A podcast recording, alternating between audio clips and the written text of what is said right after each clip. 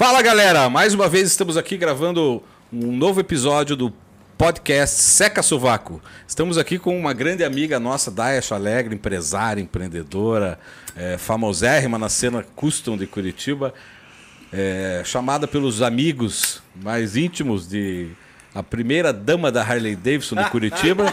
e eu por tenho outros, eu tenho e por outros. E qual mais virou o próximo, senhora, outro apelido que nós demos. Vai, tem, vai começar, vamos lá. Abelha Rainha. Abelha Rainha. Tem, é, como é que é o... Não, Abelha Rainha porque ela lidera sempre os bons. Sempre lidera. É, tem o... Uma maestria é é? incrível, né?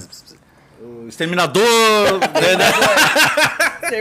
Predador. Predador, não é exterminador, é predador. Predador, né? O predador. Não, quando. Desculpa, Helena. Quando um Inevitável. amigo que faz capacete aqui em Curitiba fez o capacete do predador, eu falei, ué, tá me copiando. Mas tá saindo, tá saindo. Eu tô sabendo que tá saindo lá na, no, na fabriqueta dos caras. Continua, desculpa. Temos aqui também o nosso grande anfitrião, Marco Favorito. Marco, grande. Aê, piazada, tamo junto. Bora lá. Vamos a Daia primeiro. Vamos, Daia. Boa, Caveira. Temos também aqui ao meu lado o grande Roberto Juruá. Uhul. A voz, a voz da razão. e aqui atrás de mim, para variar, Bravo. aquele que nunca é convidado e sempre, sempre aparece. É bem através de magia negra. Né? Zé Caveira. Zé Caveira. Zé Caveira. O homem de duas pernas esquerdas. legal, legal. Bom, bom ter você aqui, Daia. Obrigada. É... Isso diz ele, né? Eu não tô achando nada bom, mas vamos lá. Você eu mato com a unha, caveira. é, nosso intuito continua mesmo sempre trazer amigos e além de trazer amigos, falar do que aqui, de tudo aquilo que a gente gosta. É, mas antes de a gente falar do que a gente gosta, a gente tem que falar um pouco do que também a gente gosta de trabalho. Então a gente começa perguntando para você. por você também que gosta de trabalho. É. Né? por você, eu não gosto. É, não, não, tem que gostar. Eu gosto tem de trabalhar no podcast. tem que gostar. É, aqui a gente queria que você explicasse um pouco da tua formação e contasse um pouquinho da, no, da tua história para que a gente começasse esse papo legal. Amiga Daia, prazerzão. Obrigada. Eu sou a Daia Chalegre, de Curitiba, sou nascida em Curitiba, tenho 48 anos, sou sócia da 1903 Motorcycles. Não posso falar desde quando, senão a pergunta no final fica. é. E... Desde que surgiu, desde, desde que, foi desde que inaugurou. Desde que surgiu.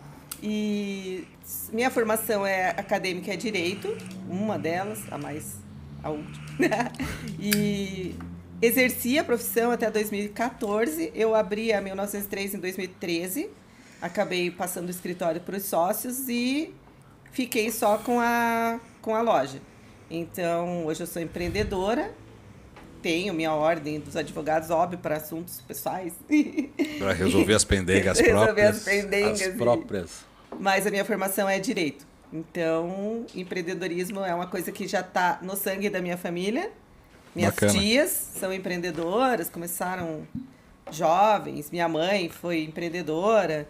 E não, não adianta, tá no sangue você não foge. Sim. E acabei ficando no mundo do empreendedorismo desde 2013. Legal. Oh, bacana. Família. família. Vamos falar de família, né, Leandro? É, ué. Falar de família. Linhagem aí, eu fiquei pensando por mim, né? Tá no sangue, tá no sangue. Então, meu pai acho que não fazia porra nenhuma, cara. não tá no era sangue? Era inútil. Minha mãe acho que trabalhava na zona.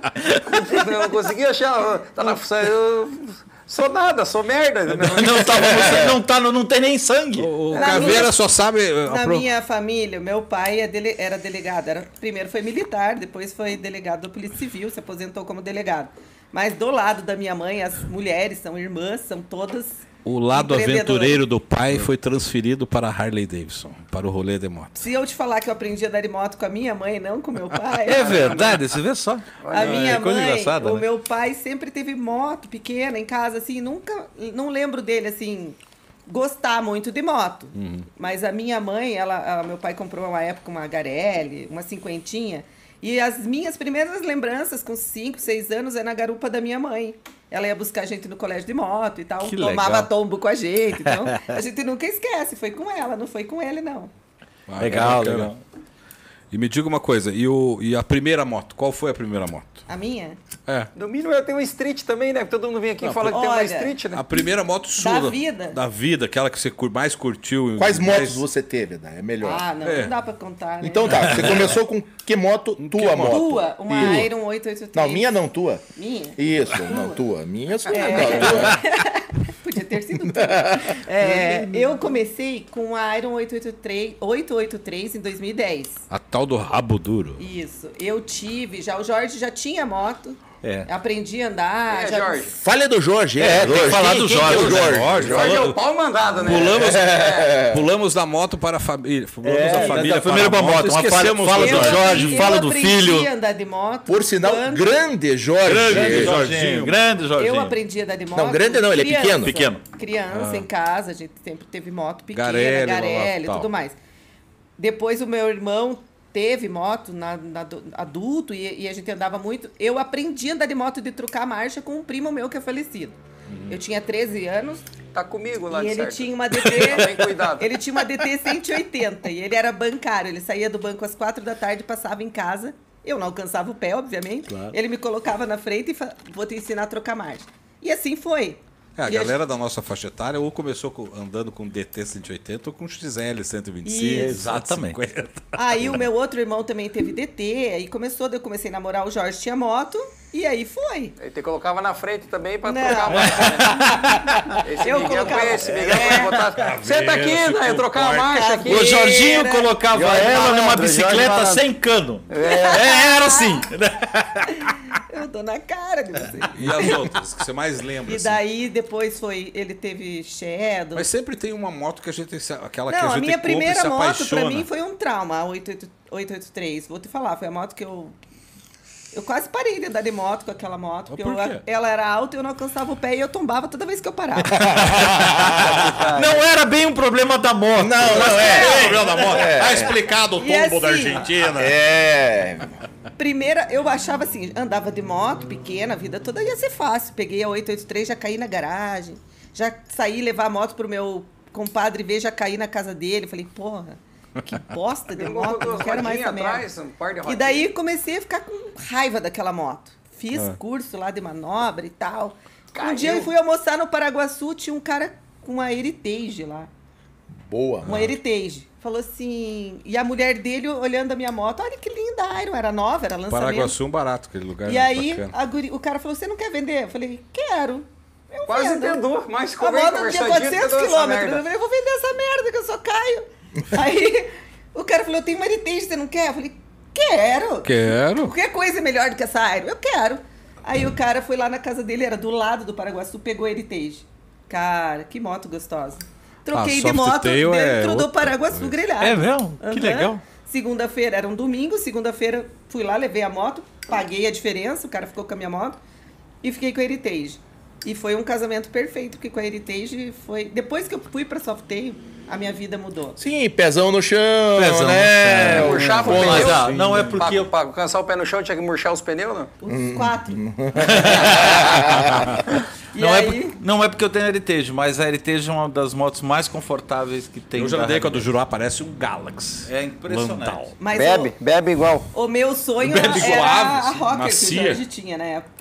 Tá. E daí eu vendi a Heritage e fiquei com a Rocker dele quando ele trocou de moto. E a Rocker é uma moto dife- dif- diferente. Foi a minha moto A preferida. pegada, a pegada dela é diferente. Foi uma moto o quê? A minha preferida.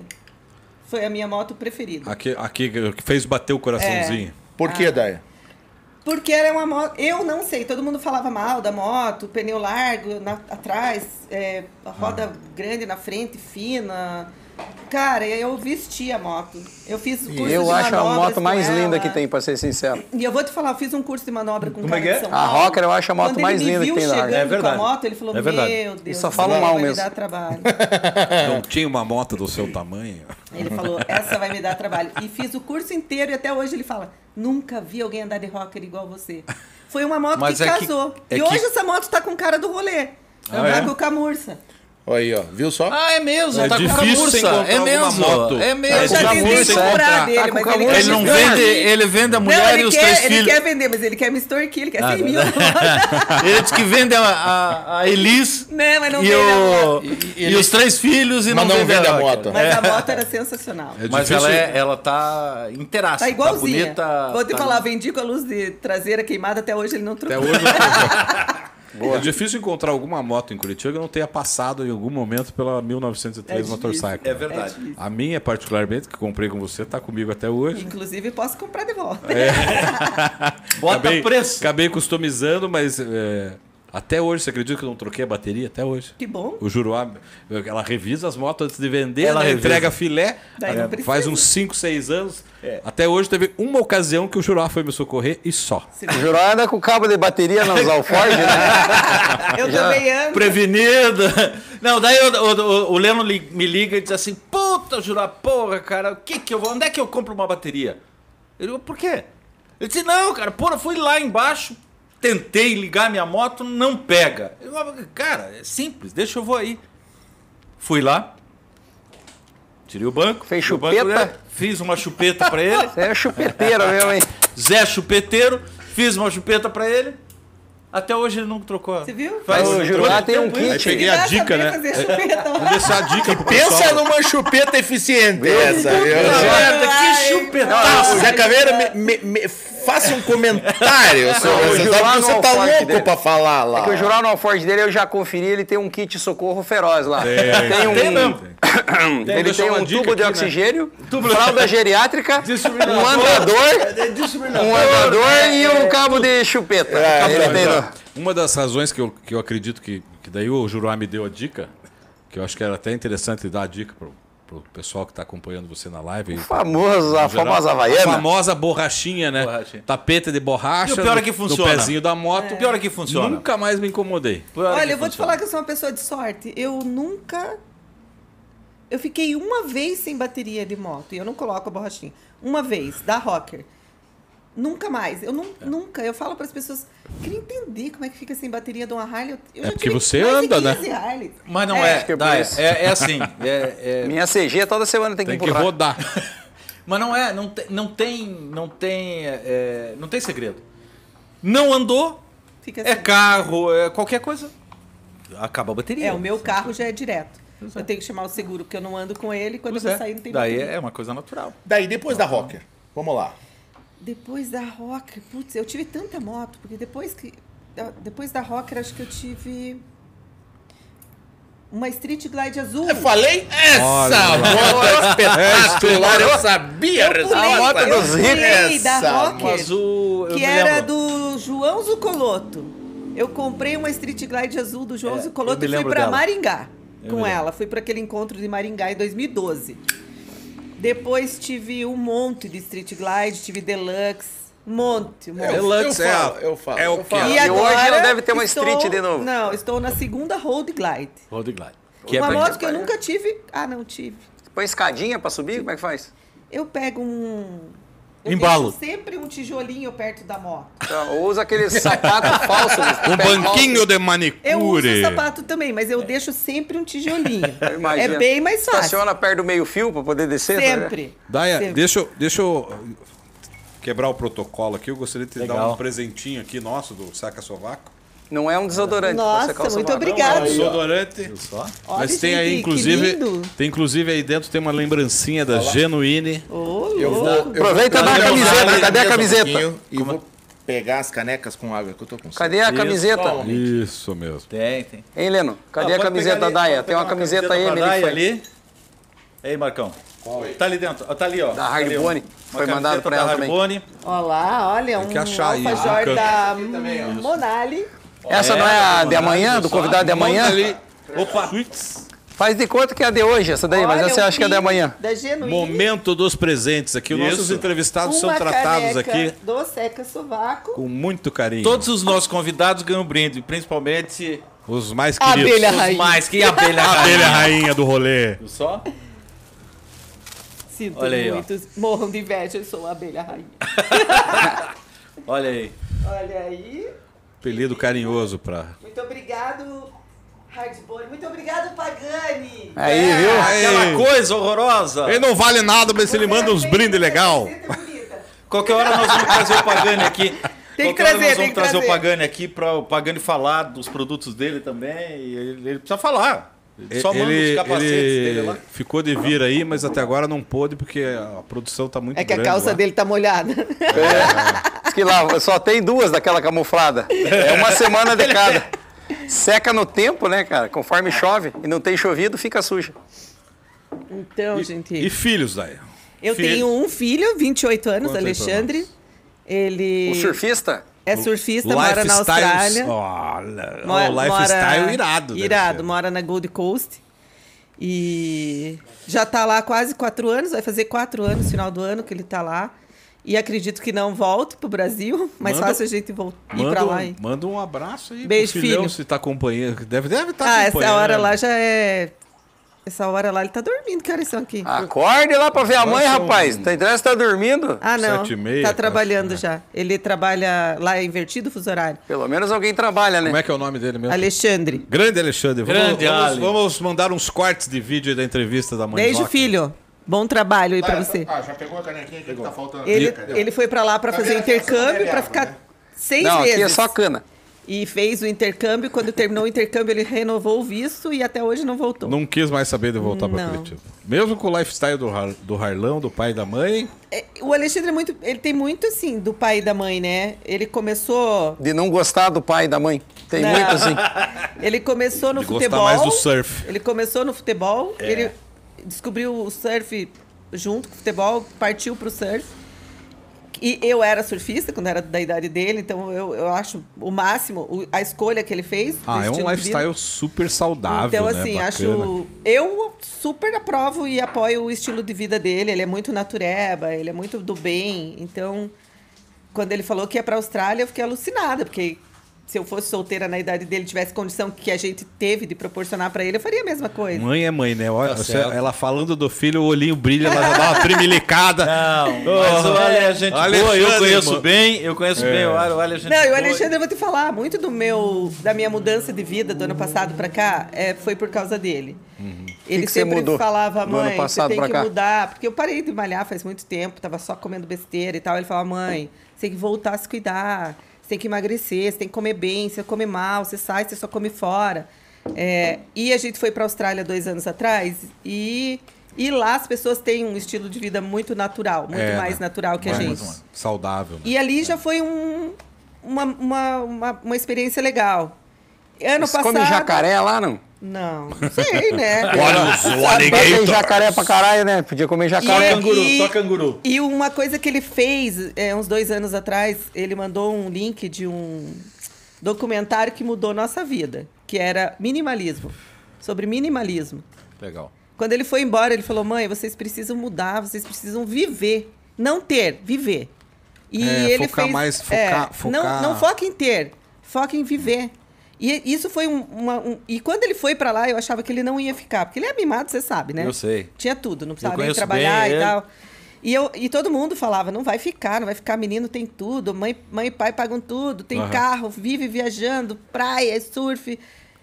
E todo mundo, foi uma aposta na família, não fica, né? Quer adotar uma caveira, não? Não, se quiser adotar uns veinhos também. E aí eu ele aceito. foi, ficou, mudou de vida. Ele falou: mãe, vocês têm que mudar de vida. Vocês têm uma casa, do- uma- casa que vocês não precisam desse tamanho. Vocês têm É quatro, sei lá, três motos, quatro, três carros. Pra quê? Vocês têm que mudar de vida, vocês têm que viver. E de lá pra cá, a gente, depois que assistiu o documentário, foi assim: foi uma muda- mudança de chave. A gente vendeu a casa. A gente Virou minha vizinha, na minha Virei rua. tua vizinha. Hoje, eu, verdade. hoje eu fico muito mais tempo fazendo coisas pro meu bem-estar do que fazendo coisas pra ganhar dinheiro. E eu vivo muito melhor hoje. e com isso foi, isso foi um start do meu filho. Verdade. Quando eu assisti o documentário dos minimalistas, eu falei, cara, pra que, que eu preciso. Daí, lá no, no documentário é muito engraçado. O cara começa a circular na casa onde ele anda, quantas vezes ele passa. Cara, eu não sabia onde era a lavanderia da minha casa. Acho que eu ia na lavanderia nunca da lavou minha uma peça casa. de roupa, não né? Tem empregada e tal, Tinha empregada, tinha tudo, não fazia. É, a gente percebe que a gente vivendo, a gente levando uma vida mais minimalista e se importando mais com que, com que a- tudo aquilo que realmente importa, né? Família, os amigos, fazer o que a gente gosta, cuidar de si próprio. Saúde. Saúde. Saúde. Isso são, são coisas que, à medida que o tempo. que a gente começa a cair na real e começa a cair a ficha. E a idade chega e a você idade vê. chega, É. a gente começa a perceber que a gente tem que procurar fazer mais aquilo que, a gente, que nos faz feliz Do que ter. do que ter. Colocando maconha Isso é verdade. É. Então, assim, essa foi uma virada de chave. Olha lá. ó. Ano Maconheiro, passado eu tive, eu Olha lá, tinha uma lesão já no ombro, fiquei, tive que ficar um tempo sem pilotar e eu tava muito acima do peso. Então assim, quando chegou primeiro, de- eh, 31 de dezembro, eu fiz uma promessa que eu ia mudar de vida. E eu fui passar o Natal na casa de um casal de amigos harleiros. E a Aline, que é hoje ela é minha personal tabajara de. Não, não é tabajara, ela, ela tá se formando em, em nutrição, assim. Aham. Muitos dos insights eh, eu tive com ela. E ela é muito focada, assim. Então, para mim, foi um exemplo muito legal. Eu passei a virada de ano com eles e ela falava, sempre falava para mim. Você tem que voltar a malhar, você tem que cuidar da tua saúde, não sei o quê, mudar a tua alimentação e tal. E ela vive numa. Num, não é uma dieta, é um lifestyle eh, low carb. E acabei passando o final de ano com ela e eu falei, nossa, mas Não comeu nada, passou Bom, fome. Para quem não Oi, segue a Zé. Daia, para quem não segue a Daia, passe a seguir e descubra as N receitas que, nossa, que a É. E falei assim, Rainha, pô, além de ser harleira, é uma pelo, pelo- Cozinheira. é uma baita de uma cozinheira, porque eu às vezes olho teus stories lá É, e dá legal. água na boca. Falo, porra, minha vizinha não convida nem Não convida, não, não, não. E é assim, ó, é, é um estilo de vida que todo mundo fala, ah, comida low carb, comida low carb é ruim. Puta, minha comida é boa pra cacete e a dela era boa pra cacete. Então, assim, foi o que fez eu também mudar a chave. Cheguei em Curitiba dia 4 de janeiro, me matriculei na academia, contratei um personal, comecei a cozinhar, não como mais fora de casa. Por isso que eu saio bem menos agora. Eu só como a comida que eu faço. Mas traga o lanche pra comer aqui no, Eu, no lanche. eu, né? é muito fitness. né? Pra nós, Almeida. Ela Não, chega e não, desce o railão, abre uma não, marmita papel. com Mas eu sou batata dessas, doce, eu franja. Eu Traga nos alforjes da Harley um Eu só saquinho de como o que papel. eu faço, desde a granola que eu como, da comida, da carne, tudo. Então, assim, foi uma mudança de estilo muito grande. A gente já perdeu em casa, ao todo, nós dois, 16 quilos. E a gente O Marco tá- achou esses quilos, vocês perderam. O Jorginho, o encontrou Jorginho. Olha, o Jorginho sempre foi fitness. né? Não, se- Não. Se, o- se o Jorginho Nossa, o Jorginho, o Jorginho desapareceu, né? Desapareceu. desapareceu. Se os dois perderam 16 quilos, desapareceu o Ele Jorginho. perdeu oito. Porque assim, ele é um grande cara, mas ele é pequeno. Ele é um grande Não, cara, Ele, né? ele, ele Eu ia falar que É um pro, grande pro Jorge pequeno ser daquele Não, jeito, mas agora ele 16 tá quilos, sarado. Agora ele tá sarado. ele perdeu um e a a 15, porque se ele perder 8, ele desaparece. Tá, me conta Não. uma coisa. Conta uma coisa. É, é, isso afetou no lado profissional também? Quer dizer assim, é, é, a gente sabe que depois da pandemia, quer dizer, teve uma série de problemas para todo mundo, não foi para você, não foi para você, não foi para foi para todo mundo. É, Rapaz, lá no cemitério o movimento aumentou, hein? o movimento deve ter aumentado. Ficou bom lá, velho. Você precisa ver. É, é, conta pra nós assim uma coisa. Como que vocês é, conciliaram, já que você está falando que mudou o estilo de vida, e é lógico que. que é, a parte comercial tua, a, a parte de empreendedorismo e a parte da tua loja e do teu negócio. Como é que você se virou na pandemia? O que, que aconteceu? Conta um pouco para nós. A pandemia foi um arré, né, para todo mundo, assim, principalmente pra gente que tinha aberto um negócio novo, investido muito dinheiro. E foi uma decisão bem difícil a gente continuar num negócio daquele tamanho ou fechar. E foi uma decisão minha fechar. Não foi dos sócios, foi minha. Eu falei, até aqui eu fui, daqui pra frente não vou mais. Porque foi um investimento milionário. É, E a cada dia que você fica fechado, o investimento milionário vai se crescendo. tornando muito maior. Muito maior. Então você É uma bola de você neve, não tem de volta. deix- você para de quando você fecha, você não deixa de ganhar, você para de perder numa pandemia, porque cada dia que você está fechado você está perdendo, porque a porta fechada, o custo tá lá todo dia. Então Batendo. sim, foi uma decisão Os bem radical. né? Só que foi a decisão mais acertada, porque hoje eu converso com outros empresários que insistiram Aham. e hoje eles estão Devendo um monte. Quebrados. Estão quebrados. Assustados. A- Assustados. É, né? Assustados. E a É. gente, assim, a gente conseguiu manter o nosso negócio principal, que é moto. A gente fechou o restaurante, diminuiu a operação. Sim. E a gente está no mercado mais forte do que antes. Sim. Porque a gente investiu em site, em marketing, em... A gente priorizou o negócio que é Harley. Uhum. A gente tinha entrado no negócio que, se não fosse pandemia, talvez teria eh, dado certo, Dado mas a certo. gente pegou num, num momento muito difícil. Que não tinha como prever, né? Tudo isso que Ninguém tinha como prever e eu quis, antes de mais nada, preservar o negócio que é o nosso core business, que é, é Harley. E foi a decisão mais acertada. Então, é, disso assim, eu não posso reclamar. A gente está no mercado que o segmento está aquecido, apesar da pandemia e dos aumentos da Harley. Então, É, agora com esse lance da pandemia, teve, teve um. Recentemente teve uma pesquisa que inclusive aumentou, aumentou. o número de vendas de. Não Isso. só, não só de, de carros usados, como de motos É. seminovas, como também de Eu acho que as de- pessoas estão priorizando a, a qualidade de vida e o sonho. Eu, eu vendi muita moto durante a pandemia é, e as pessoas falavam assim: subiu muito, né? A É. Harley subiu 0,35%. E as usadas acompanharam, não os 35%, mas acompanharam os aumentos. E as pessoas iam comprar e eu ficava assim: muita gente nova comprando moto, muita gente nova. E eu sempre Nova que se diz é nova no No segmento. segmento. No segmento. Aí eu perguntava pra pessoa, por que, que você está comprando essa Harley? Porque é era o meu sonho ter uma Harley. E com a pandemia eu não sei quanto tempo eu vou viver. Então eu vou realizar o meu É, a pandemia veio para. Mudou Você muito sabe a que é, saiu uma pesquisa que no, no- na porta imobiliária aconteceu isso.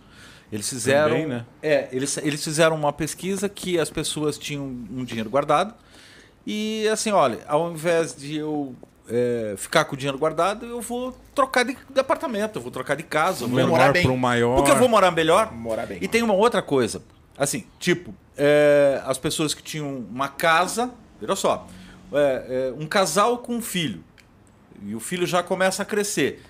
O casal simplesmente não ia trabalhar, o filho não ia para a escola, ficavam três, os, o filho tinha que estudar, a mãe tinha que trabalhar, o pai tinha que trabalhar, e eles só tinham um quarto, uma sala. Então, opa, peraí, nós temos dinheiro, então vamos para uma casa maior. E Porque o lance aconteceu do isso. home office, né? Muita Exatamente. gente- Não, é. Do o home office, office. né? O lance do home office, O né? lance do home O do home office. É, eu acho que a pandemia ela trouxe algumas mudanças é, comportamentais para as pessoas e de estilo de vida.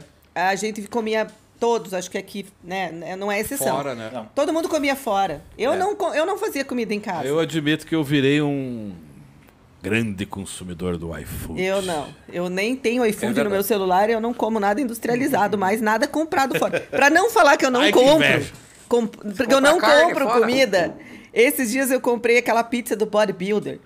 Aham. Diz que tem umas pizzas lá, inclusive, Boas. desse- do bodybuilding, que É, é boas. a massa é com whey protein, É, essa daí. né? É. Não fala Comprei. mais o nome da, da da massa- loja, só se da mandar é pizza boa, pra nós de essa é a- graça. É. Senão não fala mais o nome Não, da eu vou loja. chamar ele pra vir aqui, tem, que Tem- chamar ele, é muito bom. Tem uma Estraga as pizzaria, pra quem daí. não sabe, tem uma pizzaria aqui em Curitiba que tem uma massa que é elaborada com whey protein. As É pizzas são proteicas e low carb. dos é muito marumbas legal. da cidade. Aí eu peço, quando eu quero comer uma coisa fora da comida que eu faço, porque também enjoa, né, gente? Eu É. cozinho todo dia. E eu cozinho todo santo dia. Eu não como muito, eu não faço comida pra sobrar, assim, e ficar comendo três dias. Eu faço comida todo dia. Então, às vezes, quando eu quero sair dessa rotina, alguns lugares que eu vou comer, que tem carne e salada, é o Paraguaçu. Agora tenho ido lá no, no Moto Parrilha, lá do... Pra ele que é bom pra caramba. Isso, Muito bom. que é do Nicolau. Nicolau. E na maioria das vezes como em casa. Mas o que mudou na pandemia é o comportamento das pessoas. Tanto com o carro, a pessoa agora.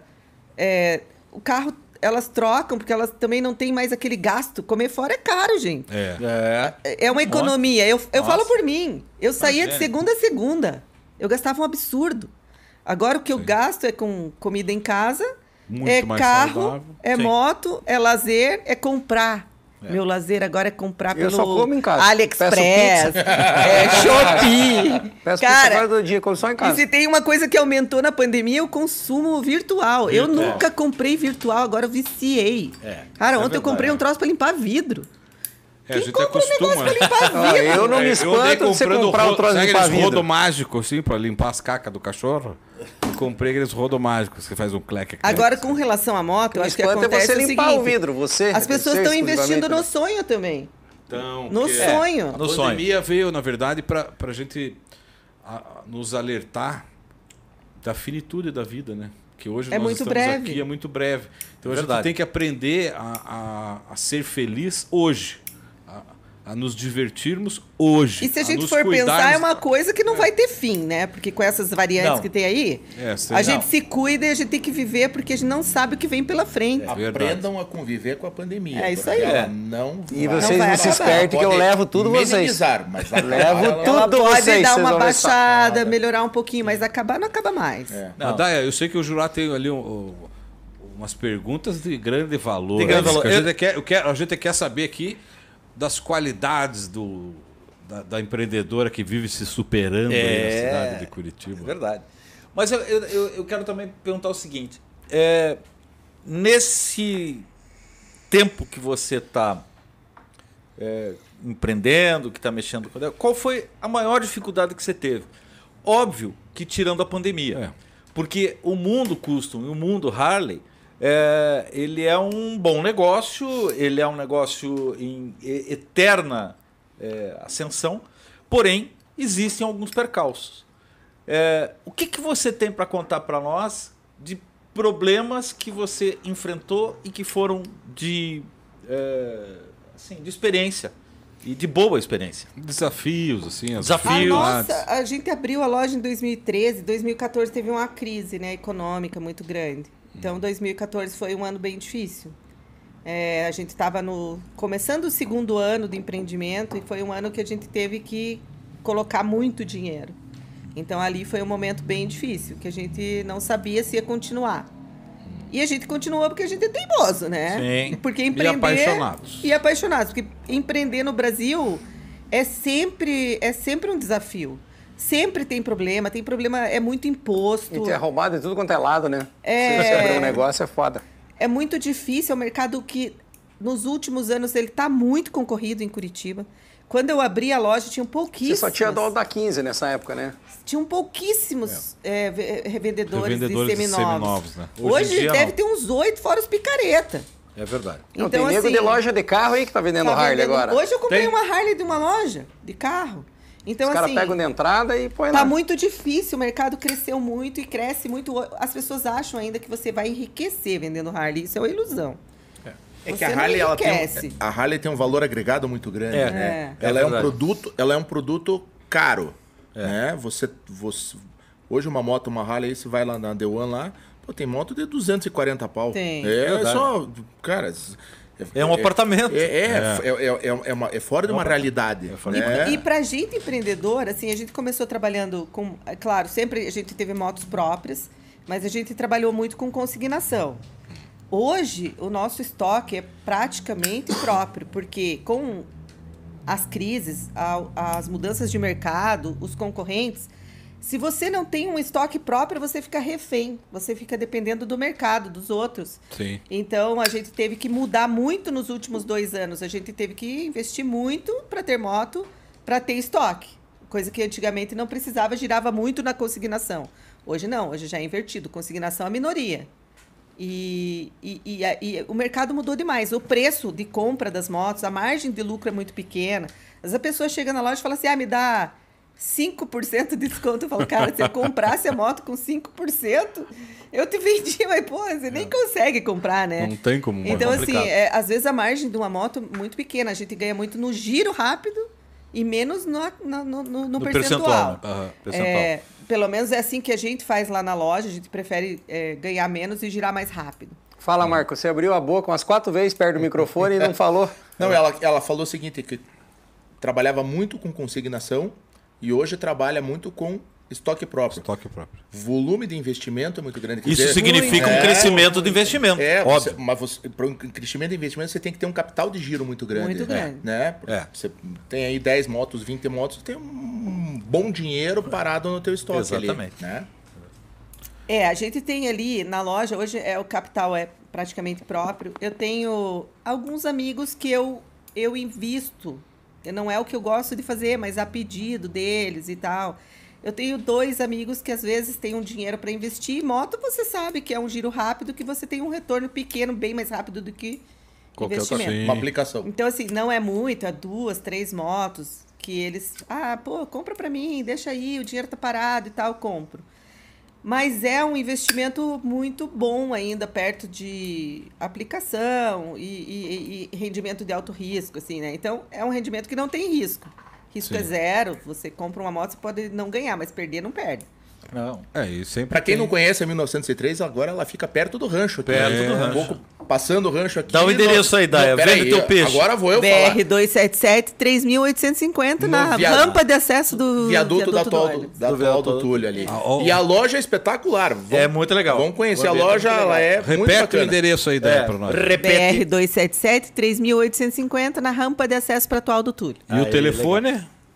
33333333. O telefone Liga tem lá. no site. Não, mas, Liga tem, lá. mas dá, Tem mas dá o site. site, O site da Insta, mil- tudo. Nosso Site, site, é Insta. clube 1903 motorcycles.com.br. E ela não só vende moto, tem acessórios Tem também. acessórios. Conta na tua loja. acessórios. Fala o que mais loja. tem na sua loja? Tem loja de Lá sinuca. loja Mesa de sinu- vende- mesa de sinuca? A gente tem mesa de sinuca, um café expresso, uma delícia. Descafeinado, porque agora está natural, né? Não, não ainda Ainda não. não. Ainda é não um chegou nesse nível. né? Cerveja sem álcool. assim. Cerveja sem álcool e paçoca de cerveja, Tem gergelim. Budweiser e, e, e Heineken na geladeira. Olha só. Paçoca de gergelim tem? Não tem comida. não tem comida, não tem, Tem nada com glúten.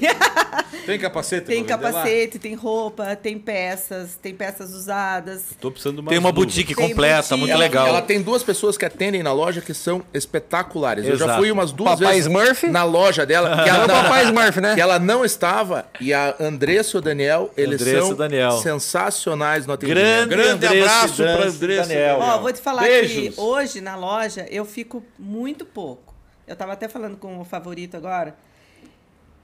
É com a pandemia, com a mudança de estilo de vida, eu, eu tomei pra mim algumas, algumas coisas que eu faço, que são exclusivas, que são minhas. Mas assim, no dia a dia, quem toca mesmo a administração da loja é a Andressa. A Andressa é meu braço direito, esquerdo e Especialista em vídeos do. TikTok. TikTok. Ela faz uns é TikTok maravilhoso. Agora ela é uma É tiktokeira. mais engraçado E que ontem eu cheguei Não na fala loja. muito que ela vai pedir cansada, aumento. gripada e tal. Ela, não, não, vem cá, vamos fazer um TikTok comigo. Eu vi, eu vi, eu vi. Daí, mas assim, ela, ela já tá com a gente já há muitos anos, desde que abriu a loja. Eu lembro. Ela ficou só dois anos fora, voltou.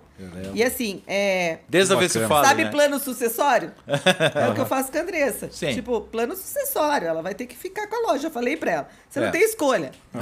Eu já tô velha, não quero mais ficar trabalhando na loja. Tá certo. Daí o que, que eu faço? Eu faço compra, tra- eh, trato de negociações de moto, valores, é, todas as compras de moto, as negociações de que entra a moto na troca, claro, passam por mim, fornecedores, é, faço o controle operacional da loja, mas assim, eu trabalho muito a, a- a home office. Home ops. Home office. home ops. Home office. Home Ops. E, Home office. e até assim. Por sinal, porque o a favorito ideia- tem que botar um home office aqui que eu, eu Porque gosto. a de nossa ideia, até a minha ideia, é ir morar na praia. Então, assim, Sim. eu preciso delegar. Eu tinha uma dificuldade muito é. grande até o ano passado de delegar as coisas. Eu era muito centralizadora, Centralizadora. e tal. Então, esse ano eu me libertei disso e foi um- uma vida nova Tá que eu ganhei. Porque agora eu posso ir para academia, eu faço a comida em casa, almoço em casa, eu vou para a loja à tarde. Então, eu, eu ganhei liberdade. Assim E qualidade de vida. qualidade de vida. E a Andressa agora tá na sucessão, né? Eu falo pra ela, cara da loja agora não é mais a abelha rainha. cara da loja Agora é tá lançando pra abelha uma coisa, operária você- agora. Você, fa- você, antes de começar a live aqui, você me falou que você ia sortear algumas coisas ali. Vou sortear. Que isso, isso Como a é que nós live vamos ia, fazer? Ia, ia ter uma Ó. hora de duração, que é o tempo do Instagram. Então, né? é, a galera que tá lá na live, é, eu vou deixar uma pergunta. E a Andressa, que tá em casa, Olha Grande aí. Andressa, fica Andressa, Trabalhar, né? Você é abraço, sua Andressa. Atenção, Andressa. Vamos trabalhar, André. Vamos trabalhar. Andressa, tô aqui, Andressa. E a Andressa vai abrir a caixinha de pergunta e a primeira pessoa que responder corretamente vai ganhar duas camisetas, uma carteira, um colar de chave e um porta-manual. Então, assim, a gente vai é, desligar a live, vai abrir nos stories a caixa de pergunta e a primeira pessoa que responder corretamente vai ganhar os brindes. Repete os Uhul. prêmios aí. Repete os É uma camiseta do Harleiros de Curitiba, uma camiseta do Com Elas de Moto, um colar de chave da 1903, um porta-documento e um- uma carteira. Com 100 reais. Falar em colar 100 de chave, todos aqui ganharam. Ganharam. Aí, ó, né? Eu ganhei meu. o meu. Tafarelo roubou o meu. É, então eu vou lá não, encerrar a lá. live. Vou ali encerrar a live e o pessoal Isso. que fica. A carteira, Vamos comer um amendoim agora, carteira pessoal. diz que vem com 100 reais. Low né? carb. Como é que é? Low, carb. carb. Low É. carb. Uma pequena pausa na live da 1903 Motorcycle. Espera só um pouquinho. Deixa eu só falar uma coisa, Daia. A gente queria, antes da gente dar tchau pra eles, a gente queria é, falar dos nossos patrocinadores. Sim. Hardbone, Grande Hardbone. grande Hardbone do cara. Tem que trazer o Pagani aqui. Pra quem é, não Traga para exatamente. estuprar ele. Pra quem não MH conhece... Travel. Vamos lá. Ah, tá passando na TV. Tá passando a TV ali. Isso. Zé Caveira. Zé ah, não, achei que era o Zé Caveira que ia patrocinar agora. O rancho favorito. Os lanches mais high carb. É. Ah, Grande Tafarel. Grande Tafarelo, que Digital faz toda a nossa produção. A Transamérica, que é nossa parceira. Abraço pro Rogério. Rogério. Vital Card. Grande Seguro Viagem. Viagem tranquila, vital. E o Seca Sovaco. Seca sovaco. sociais, Seca Sovaco. Eu vou perguntar uma coisa pra Daya aqui. Daya, vamos mudar um pouquinho de, de rumo. Vamos voltar a falar de moto. E eu queria saber o seguinte: eu queria que você contasse um pouco sobre as viagens. Você viajou bastante já. E você tem algumas experiências legais para contar pra gente. Depois a gente vai mostrar algumas fotos que a, que a Daya trouxe, alguns vídeos aí. Depois a gente vai colocar para para ilustrar mais essa, essa parte de tuas viagens. Conta pra Antes nós. antes de você falar em viagem, Daia, você tem ideia de quantos quilômetros você já rodou? Todo mundo tem, Olha, porque todo mundo é. que você fala... No bom assim, sentido, ah, ele vou- pergunta isso no bom sentido, É, não é não, Zé nada. Caveira Eu vou te falar assim, quando eu comecei a ter noção de que as pessoas contabilizavam Isso, quilometragem, contabilizava. eu, eu já tinha tido umas 10 motos. Meu então, caralho. é difícil, assim, porque eu uso as motos, assim, praticamente Pra trabalhar 20, dia a dia. 30 mil quilômetros cada moto. Eu já tive umas 20 motos. Então, assim, tal- claro, não foram todas que eu rodei tanto. Mas eu, eu vou chutar, assim, talvez 300 mil quilômetros. É quilômetro, hein, turma? Não é coisa. Mas nem, Quilômetro. nem com a minha Turuna e a CG, que fundiu os quilômetro, motores, eu consegui rodar 300 mil quilômetros. É quilômetro. Você pega as motos, os caras têm dó de rodar com as motos. Você fala que tem a moto em 60 mil, o cara fala, ué, rodou pra caralho. Tá. Aí você fala, tem 30 mil, o cara fica orgulhoso. Tem só 30 Esse mil. foi o ano que eu Aí- rodei menos. Eu peguei uma moto com 7 mil quilômetros e ela tá com 18 agora, em um ano. Você tem uma ideia? 30 mil por moto, fi. 20 motos, 600 mil quilômetros, na verdade. É, que não foram todas, né? Tem Mas um meio milhão de quilômetros rodou. Rodou igual um táxi, você. Não, às vezes eu fico puta, apelidado assim, de né? táxi agora, lá em Agora, Gi. às vezes eu fico meio emputecida, que falo, porra, mas que bosta, já tá na hora de fazer a revisão de novo. Eu nem paguei as seis parcelas daquela revisão, já tá na hora de fazer outra. Aí, tipo, ah, parece que a moto fica parada rodando, né? Anda sozinha.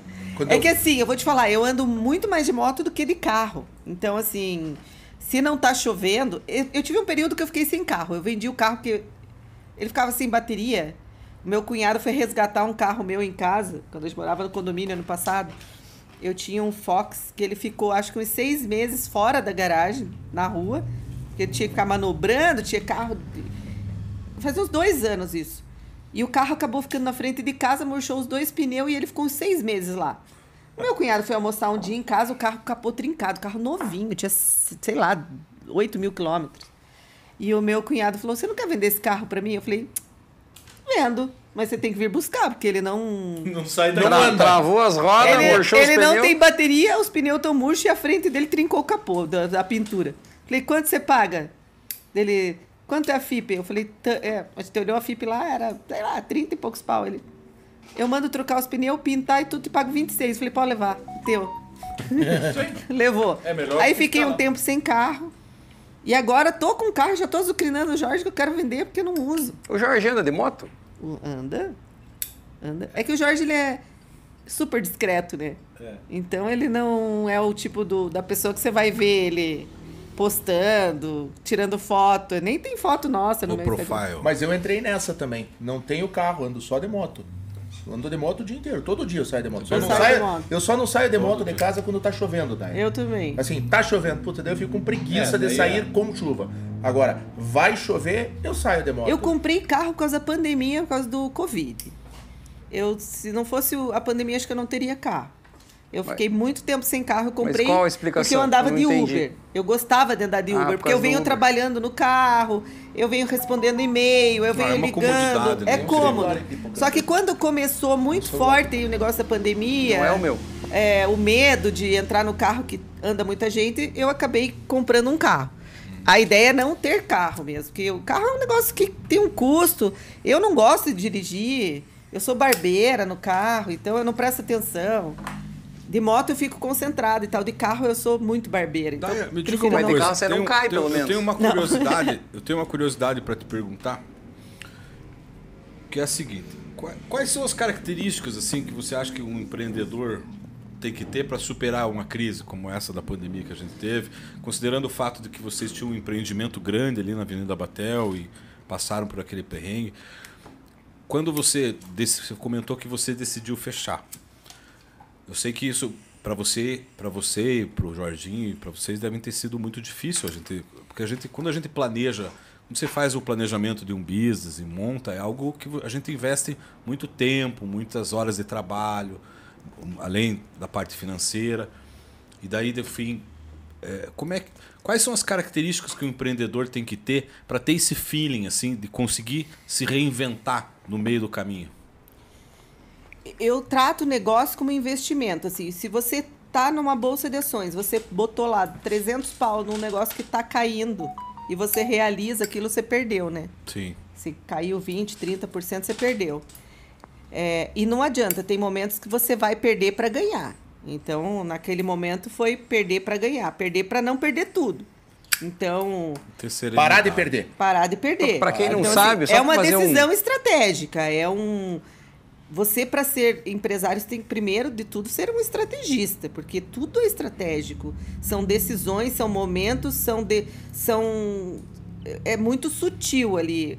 Você tem que ter um sangue um pouco frio, não ter o lado emocional, não deixar o lado emocional tomar conta, porque a cabeça ela é, é o que mais Trabalhar prejudica mais hoje razão, o né? empresário. As pessoas não têm aquela.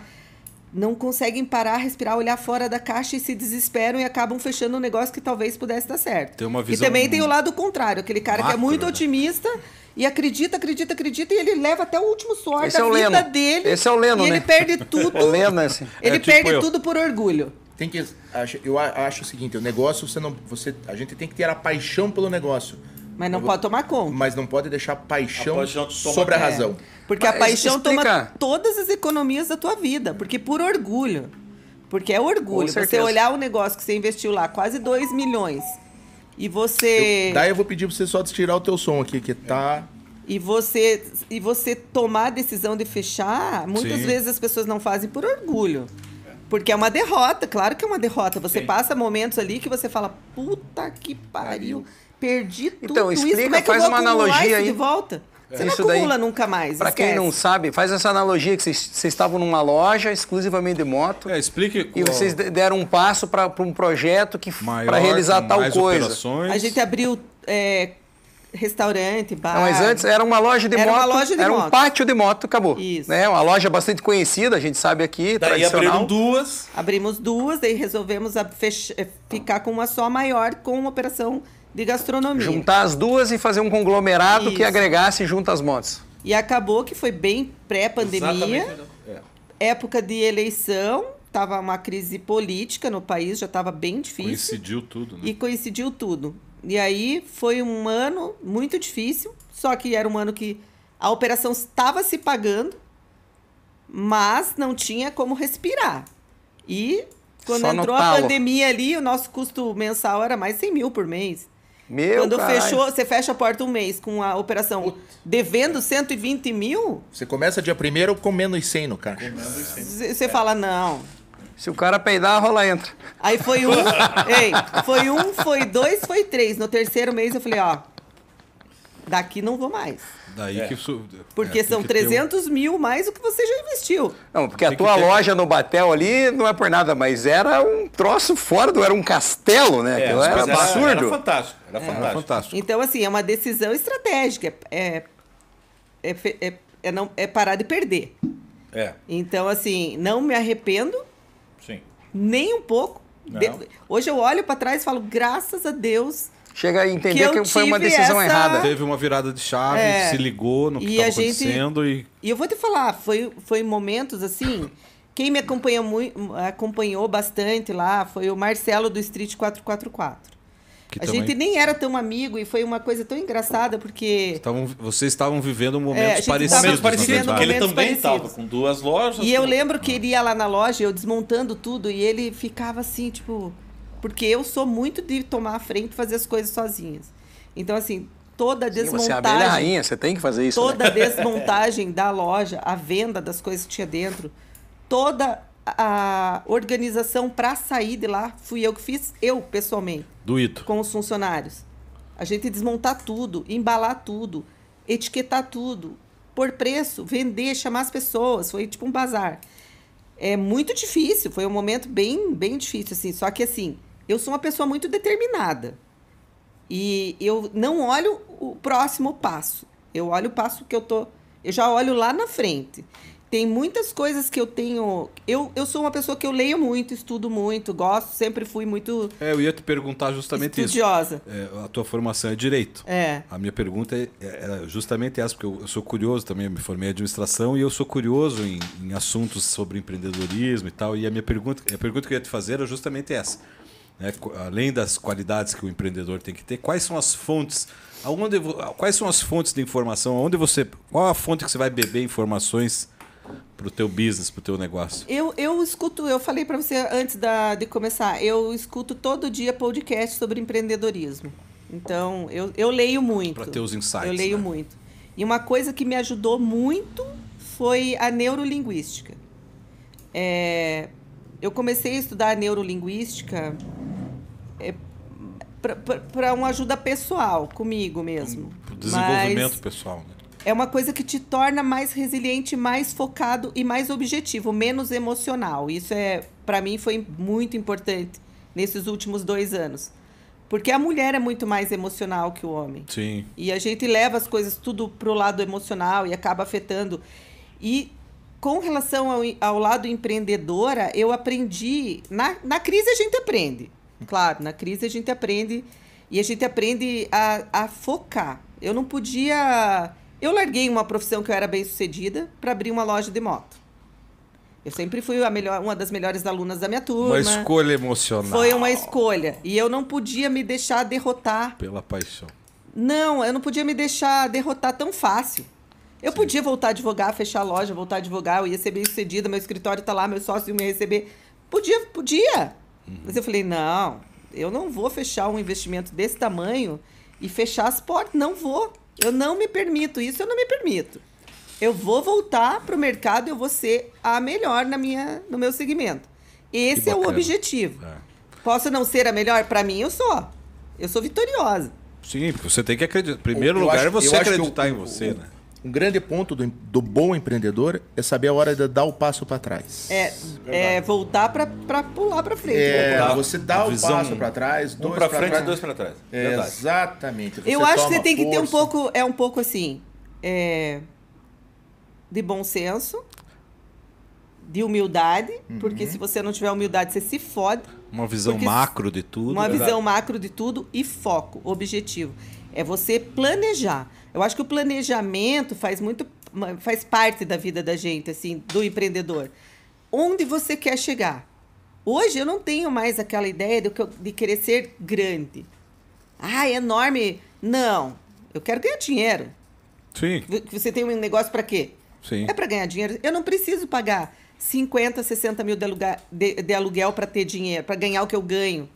Sim, para ter a, a vida que. Eu posso ter um Manter. lugar que eu tô hoje, que é o custo baixo, e vai me render muito mais. Então, Sim. assim, claro, para mim é um aprendizado. Eu nunca fui uma empreendedora ego, vezes, de assim, lado também. é, de família de empreendedores grandes, de indústria e tal. Minha família não.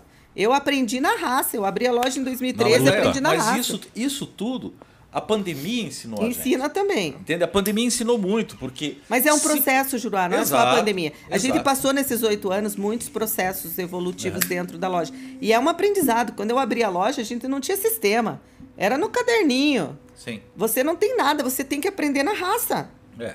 Então, assim, quando se não você tivesse desenvolve- Até no cemitério pandemia- lá nós temos um sistema. Aprender, aprender é na turbulência. Você É, mas se aprende não na tivesse turbulência tido a e você pandemia- desenvolve. O teu negócio lá era, era, era, tava em ascensão, quer dizer, ele vinha crescendo. Tava no quê, Juro?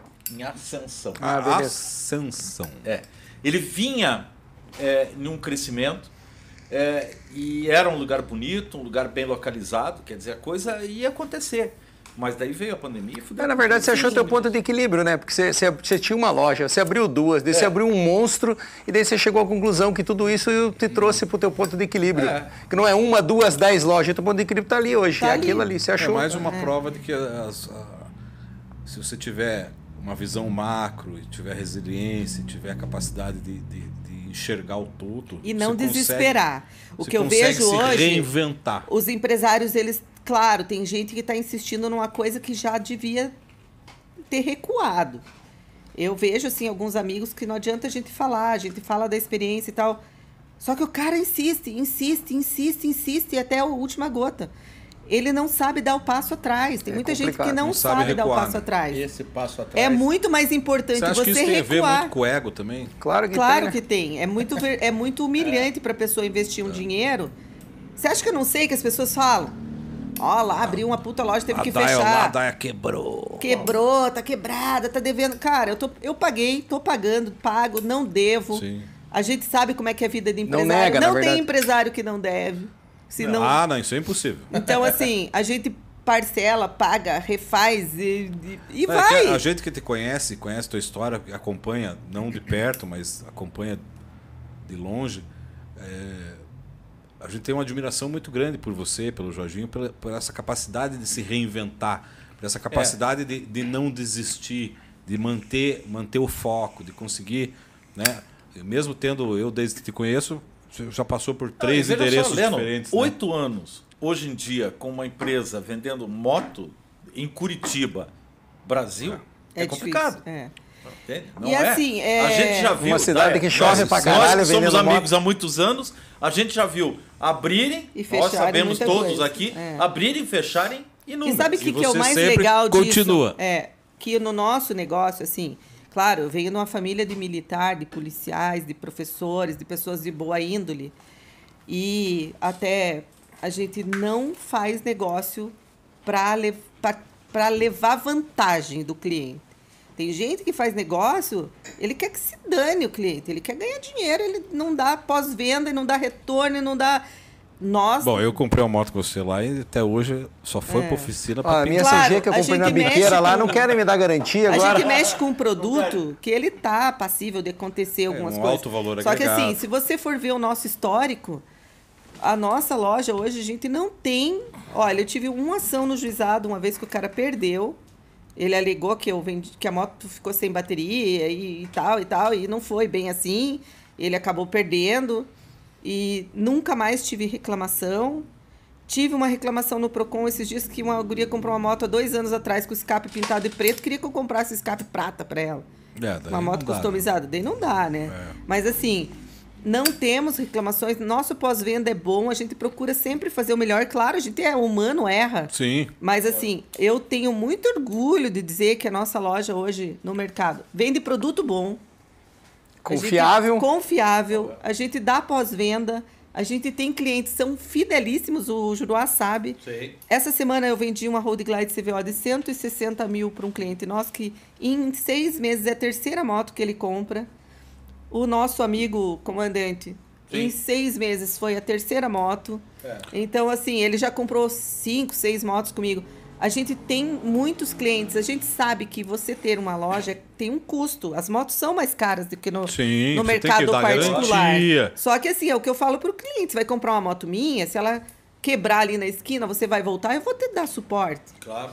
Tem um Então, respaldo. tem um respaldo, tem um custo para isso. Mesmo que vocês revisam todas que vão pra Tudo. lá Então tal. a gente não entrega motos em revisão, a gente não mente para cliente. Eu vendo moto para Manaus, eu vendi moto esses dias, foi de, ficou embarcada O sete dias para é. Roraima. O pessoal Lá compra, Loyola? Já vi vários Não stories. lembro. Nas redes Então tem sociais. Tem uma Roraima. loja lá, lá a Old Garage, lá no- em Manaus. É, não, não sei. Eu vendi para particular, mas moto que fica embarcada uma semana. E os clientes, o nosso trato com o cliente é muito honesto. Eu falo para o cliente, se- a moto chegar aí e não tiver do jeito que eu te falei, eu te devolvo o dinheiro e pago para trazer a moto de volta. Nunca aconteceu. Nunca. Né? Me diga uma coisa, você não quer fazer o sorteio lá? Como é que ficou? Não, a Andressa tá produção? fazendo já. Ah, ela tá fazendo lá? Então tá. Daia, vamos, vamos falar um pouco de viagem. Vamos. Naquela hora a gente desvirtuou a minha pergunta aqui. Mas foi um assunto interessante. É, eu quero que você conte um pouco da tua, da tua experiência de viagem. É, veja, a gente deve ter bastante gente assistindo é, que, que também tem vontade de viajar. É, e tem alguns detalhes dentro da viagem que a gente precisa saber. Principalmente quando é viagem para fora. né? Viagem, a gente sabe, a gente já fez, viagem para o Paraguai, viagem para a Argentina. E também você foi até o Atacama. Certo? Então é uma coisa legal da, da, da gente colocar para o nosso público. Fala um pouquinho qual foi as tuas experiências mais legais, quais é, você gostou mais. Dá uma geral para nós. E as parceiras Ó, de a, viagem? minha, a É. minha paixão por viagem, ela começa antes da moto. Então, assim, eu já antes de, de viajar de moto, eu já viaja, a gente já viajava muito de avião, de carro e tal. A gente conheceu mais de 20 países. Então, quando eu comprei a moto, eu já tinha Quer aquele... desafiar o Alex, ela quer desafiar o Alex no 20 países. Eu já acho que já conheci 26 ou 27 países. Mas assim, de moto foram seis. É, Quem gosta de viajar, gosta de viajar. É. E é muito engraçado que tem o perfil do motociclista. Tem o perfil do motociclista que gosta de andar na cidade. E tem o perfil do motociclista que gosta de, de viajar. estrada. Eu sou o perfil que gosta de estrada. Eu não sou uma pessoa. Eu ando de moto todo dia. Mas eu sou um perfil de pessoa que gosta de viajar e de que não liga de andar sozinha. Eu adoro viajar sozinha. Adoro. É uma das minhas Também grandes gosto. paixões. É uma das coisas que mais me dá prazer eu pegar minha moto sozinha e sair por aí. Então, assim, é, a viagem começou comigo em 2013, viagem fora, né? Uhum. Em 2013, quando eu fui para o Paraguai. Eu fui num encontro Comprou no Paraguai. camisinha musical lá, não? Não. foi em Assunção. Trocou os pneus da moto? Não troquei. Então, assim, foi a minha primeira viagem pra fora, foi pro Paraguai e eu fiquei apaixonada, assim. Depois Tem daquilo. uns encontros lá, não tem? Tem. Tem, tem Não sei do- como é que tá. do- essa É o. HDC. É, É do- Como é que funciona? é, Como é que funciona do os Paraguai. encontros Eu preciso. HCP. O viajar de moto é uma, é uma emoção indescritível, É. não é, Daya? É Não uma tem sensação muito Sensa- única. Isso. Não tem como. Ela é, ela é, espetacular. tua com a moto. Não tem como. E isso é uma coisa assim, que apesar de eu ser casada, a gente ser um casal, é uma coisa que a gente é muito diferente. Porque o Jorge é hiperativo. Então, pra ele ficar muito tempo em cima da moto é um problema. É. E pra mim, eu sou muito ativa durante a semana, mas quando eu subo numa moto, baixa uma paz assim. Uma santidade. É uma sensação E indescritível. eu gosto é. de rodar assim, e eu sou sem limites, porque eu subo na moto, eu não reservo hotel. Eu vou. Eu viajo mil, mil e cem quilômetros. Vou, paro no primeiro lugar. E eu gosto de viajar à noite, as pessoas não gostam. Eu tenho um problema sério de conseguir companheiros para me acompanhar em viagem, porque eu acordo tarde. Não gosto de acordar cedo. Eu gosto de acordar no meu horário, tomar meu. E eu tomo banho antes de viajar de moto. Eu tomo banho todo dia, lavo meu cabelo, faço minha trança linda, maravilhosa. Sento, tomo meu café, eu vou sair do hotel 10 e meia, 11 horas da manhã. E eu viajo até meia-noite, uma hora, não tem problema. Eu preciso não ter sono em cima da moto. É. Então eu preciso dormir bem, eu acordar tarde, tomar meu café, sair faceira. Aí eu não tenho, eu não paro para comer durante o dia, só tomo água e vou embora. E não tenho o costume de reservar hotel. Eu não reservo hotel, porque se eu chegar num lugar que eu acho bonito antes da próxima parada Você e que eu achar um lugar para tomar uma quilmes gelada, eu vou ficar. Então assim, não faço muito planejamento de Parada. de parada. Eu faço planejamento de rota. Sim. De parada, não. Então, assim, é uma coisa que eu aprendi sozinha. Você vai viajando. conforme a estrada. Isso. Já aconteceu de eu encontrar. Eu tá no caminho e amigos. Porra, passa aqui. Era 100 quilômetros pro outro lado. Pô, passa aqui. Vem tomar uma, vamos fazer um churrasco hoje. Eu Vou. não tô fazendo nada. Eu vou. Então, assim, acontece muito disso. O que eu faço para me resguardar, porque eu viajo muito sozinha, é o planejamento, assim, da moto, do seguro, do telefone, desabilitar celular fora. é, Você- falou de seguro. Você- você- seguro o seguro da moto? Você diz eu faz faço seguro viagem? seguro viagem também. Eu faz faço. seguro viagem também. Faço. Você sabe que nós temos um parceiro, um grande parceiro É. que é a Vital Card. Eu Seguro faço. viagem também. Eu não faço assim quando eu vou perto aqui, tipo Brasil. Uhum. Mas quando eu atra- vou atravessar a fronteira, eu faço. Então vou deixar uma dica pra você. Ó. Vital Card Seguro Viagem. Viajar tranquilo Acho é que eu vital. já fiz seguro com eles. É. Mas a Vital assim- Card tem um, tem um Card, esquema que é o seguinte: além do seguro, é, você contrata uma viagem. A Vital Card você contrata uma viagem, por exemplo, você vai viajar de moto, vai para Argentina ou vai para o Paraguai, Eu faço. seja lá o que for. Você contrata a viagem, você tem a cobertura, da, inclusive de translado, se acontecer algum acidente, cobertura médica, cobertura de, É, de esse eu faço, uma série de faço. questões. É, a viagem, assim, eu faço um planejamento. É que assim, como eu já viajei bastante, ultimamente eu não faço muito planejamento. Nos prim- nas primeiras viagens eu fazia. Agora sim, o que eu faço é o trajeto. Como eu já fui. Quando você passa pela Argentina, para você entrar e sair da Argentina, é praticamente o mesmo é, trajeto. Então, assim, eu fiz muitos amigos. Hoje praticamente Então, não pago mais Não hotel. precisa porque você tem suporte em tudo até Ei, canto, né? Não, não pago mais hotel. Eu já chego da Argentina, já tô. São já- amigos. E já é uma briga também. E quando eu não quero ficar na casa de ninguém, nem falo que eu tô indo, que é um saco também.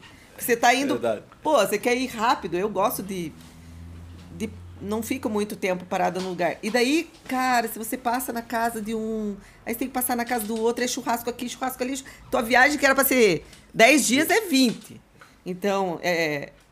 Mas assim, eu, eu sou uma pessoa muito, muito grata, né? Aventureira. Aventureira. Porque eu comecei a ir nos encontros e, graças a Deus, eu fiz muitos amigos legais, assim, Uhum. muitos amigos. Então, na minha última viagem para Atacama, eu praticamente não paguei hotel. A gente ficou na casa de amigos. Pois é, conta, conta um pouco da. Você viajou com a Camilinha. Como é que foi essa viagem? Atacama é uma coisa legal. É muito Tem que legal. Sai daqui. A Camilinha. Quantos quilômetros deu essa É, viagem? eu ia né? perguntar Ó, isso. é que assim, é, a gente era A para ir... Camila é a Camila Conde Drácula lá, o sobrenome dela Conde Drácula, como é Não, que é? Como é que é? Camila. Pauli. Pauli. Ah, não, chega ela que veio o nosso programa aqui, ó. Camille Van Conde Drácula. não, a Vanderbrook. Na verdade, essa viagem foi assim, era para irmos em cinco, seis, acabou que ninguém ia mais, eu ia sozinha. A Mas viagem é tava- macho pra caralho ir sozinha até o Atacama, E né? eu falar a estava verdade, indo né? sozinha. E A a, viagem estava programação- planejada e programada, porque eu faço assim. Eu boto data. Não é à toa que ela seja apelidada de abelha, Abelha rainha. Eu coloco data na viagem. Ó, tal dia eu vou sair. Vamos, eu convido. Só que Se eu não, não fico for, esperando. Quem quiser ir, que vá Ó, atrás. quem quiser ir, vai. Eu faço o roteiro, passo, ó, é isso aqui. Nós vamos fazer isso, isso, isso. Desse dia, desse dia, desse dia. Nós vamos dia. fazer, não. Eu vou fazer isso. Eu vou Você fazer, quer ir comigo? junto, vai. É, eu sei junto. que você foda. Eu, Eu eu vou. sempre falo assim mesmo. Eu vou fazer isso. Quer ir junto? Quer vir junto? Vem. Porque assim, também tem outro problema que eu, que eu, que eu não passo por isso, porque eu não deixo na mão de ninguém. Que assim, a maioria das pessoas que viajam com alguém, ela não tá nem aí, ela não faz planejamento de porra nenhuma. É. Ela vai na tua cola que se ela se perder, ela É. Sabe nem onde tá. Não sabe nem onde tá. Isso é fato. Então, assim, eu não fico na mão de ninguém. Isso É, eu eu falo sempre pra... vou atrás do E Juruá. quando eu ensino, e é muito engraçado, quando eu ensino as meninas que andam comigo, eu falo pra elas, ó, viagem é individual, viagem não é uma coisa porque você tá indo em grupo que é, você É. tem que se fiar no outro. Viagem é individual, você faz o teu trajeto, você anote o teu trajeto, o trajeto da viagem, você anote as paradas, você anote os hotéis, você anote se tiver tudo reservado, tudo no teu telefone. É. Porque se der uma bosta na estrada e a gente se perder, Você sabe onde vai parar. você vai. Sabe onde tá. Você sabe onde você vai me encontrar na próxima parada. Senão vai me encontrar depois, né? Vou levar você Só para que um as encontro pessoas, comigo. as pessoas têm o péssimo hábito de se fiar no que, que organizou, É, né? outros. Eu odeio isso. Vou te falar uma coisa que me irrita profundamente. Porque acontece de você entrar em É cidades pra acompanhar grandes. a Daia na estrada. É, É. foda. E? Ela- acontece de você entrar em cidades grandes e tal, e, e é inevitável, É tem inevitável se trânsito, perder. você se perde. Você perde, E se claro. a pessoa não tá ali com o trajeto no celular dela e tal, pô, cara, você perde um tempo, um tempo. Se perdeu até ligar, até conseguir É. comprar. Na Então, verdade assim- é o seguinte, você vai junto, mas cada um independente, né? Isso. É verdade. É que a pessoa tem que ter autonomia. Isso que as- às vezes as pessoas não entendem, que as gurias, ah, ficam, às vezes ficam meio mal-humorada comigo. Ó, minha cara, minha, fala com a minha mão. É o seguinte, a pessoa- se você tem uma moto, se você sai viajar, se você, você tem que saber o que você está fazendo. verdade. você não pode largar a responsabilidade da tua vida na mão de ninguém. Sim. É a tua vida. É. Se você se perder, se você entrou num. Deu entrou num cruzamento, entrou errado, tá na estrada. Cara, pelo amor de Deus, você tem que ter responsabilidade, é a tua vida. Então, assim, eu não largo minha vida na mão de ninguém. de ninguém mesmo, nem de ninguém. É a minha viagem, é a minha vida, meu trajeto. Eu vou junto, a gente vai. Claro, eu tenho grandes amigos, parceiros de viagem, Marquinhos, Gasolina, o Jorge, Camila. Só que assim, pra mim é uma coisa individual. Se eu tiver que parar por alguma dor de barriga, eu falo pra eles, vão, já aconteceu. Você caga na estrada se precisar? Claro! Leva papel postos de gasolina, assim, meu. É, daí eu falo, Banheiro- banheiro vai, classe Vão Z. indo, vão indo que eu encontro vocês lá. Então, Vamos que eu vou cagar aqui Isso no é- mato, aqui já Mas sabe que vocês. isso é uma coisa muito legal de você viajar com quem tem a mesma mentalidade. É. Porque assim, a gente tem muito disso quando a gente viaja. cagar no mato? Não, vão indo. vão indo que a gente encontra vocês. Se- vão indo. que moita. O Eu gasolina mesmo. até o gasolina é muito engraçado. A gente sai num ritmo, aí ele, ele fica, ele perde um pouco o ritmo. E ele para pra tirar foto. É, ele- Esse quem? ele- Quem? O Jorge? O gasolina. É o Jorge Ah, Gasolina. o E gasolina. aí a gente olha pra trás, Cadê a gasolina? Cadê o gasolina? sumiu o gasolina. Parou. Aí a gente vai tocando, porque a gente já sabe que ele vai, ele vai alcançar em algum Ele- momento. algum Ele momento curte a vibe chega. dele. Ele curte a vibe dele. Isso é legal. Você não tem aquela pressão de estar ali, Grudado. grudado. Mas você senta o sarrafo, né? bacana. Você tem fama de sentar o sarrafo, né? Eu A gosto. Daia é uma esticadora de cabo profissional. Eu gosto. Conta, conta, de- conta dessa especificamente de Atacama. Então, Atacama... Que foi você e a Camilinha. é, eu sempre vou para um encontro internacional que tem no Chile. E nesse ano que começou a... que antes, pré-pandemia, em novembro, que era o encontro, teve uma crise política no, No Chile. no Chile, No Chile. e eles acabaram alterando o evento e passaram para o lado argentino. Que apesar de ser no Chile o, e o organizador morar lá, ele é argentino. Aí eu falei, vamos pros. Meu sonho, essa viagem era uma viagem dos meus sonhos, eu iria sozinha. Era Salar de Uyuni, na Bolívia. Eu tenho amigos bolivianos, liguei pro Sérgio e falei, Sérgio, eu aprendi a falar espanhol, inclusive depois vou contar para vocês, justamente por causa dos encontros.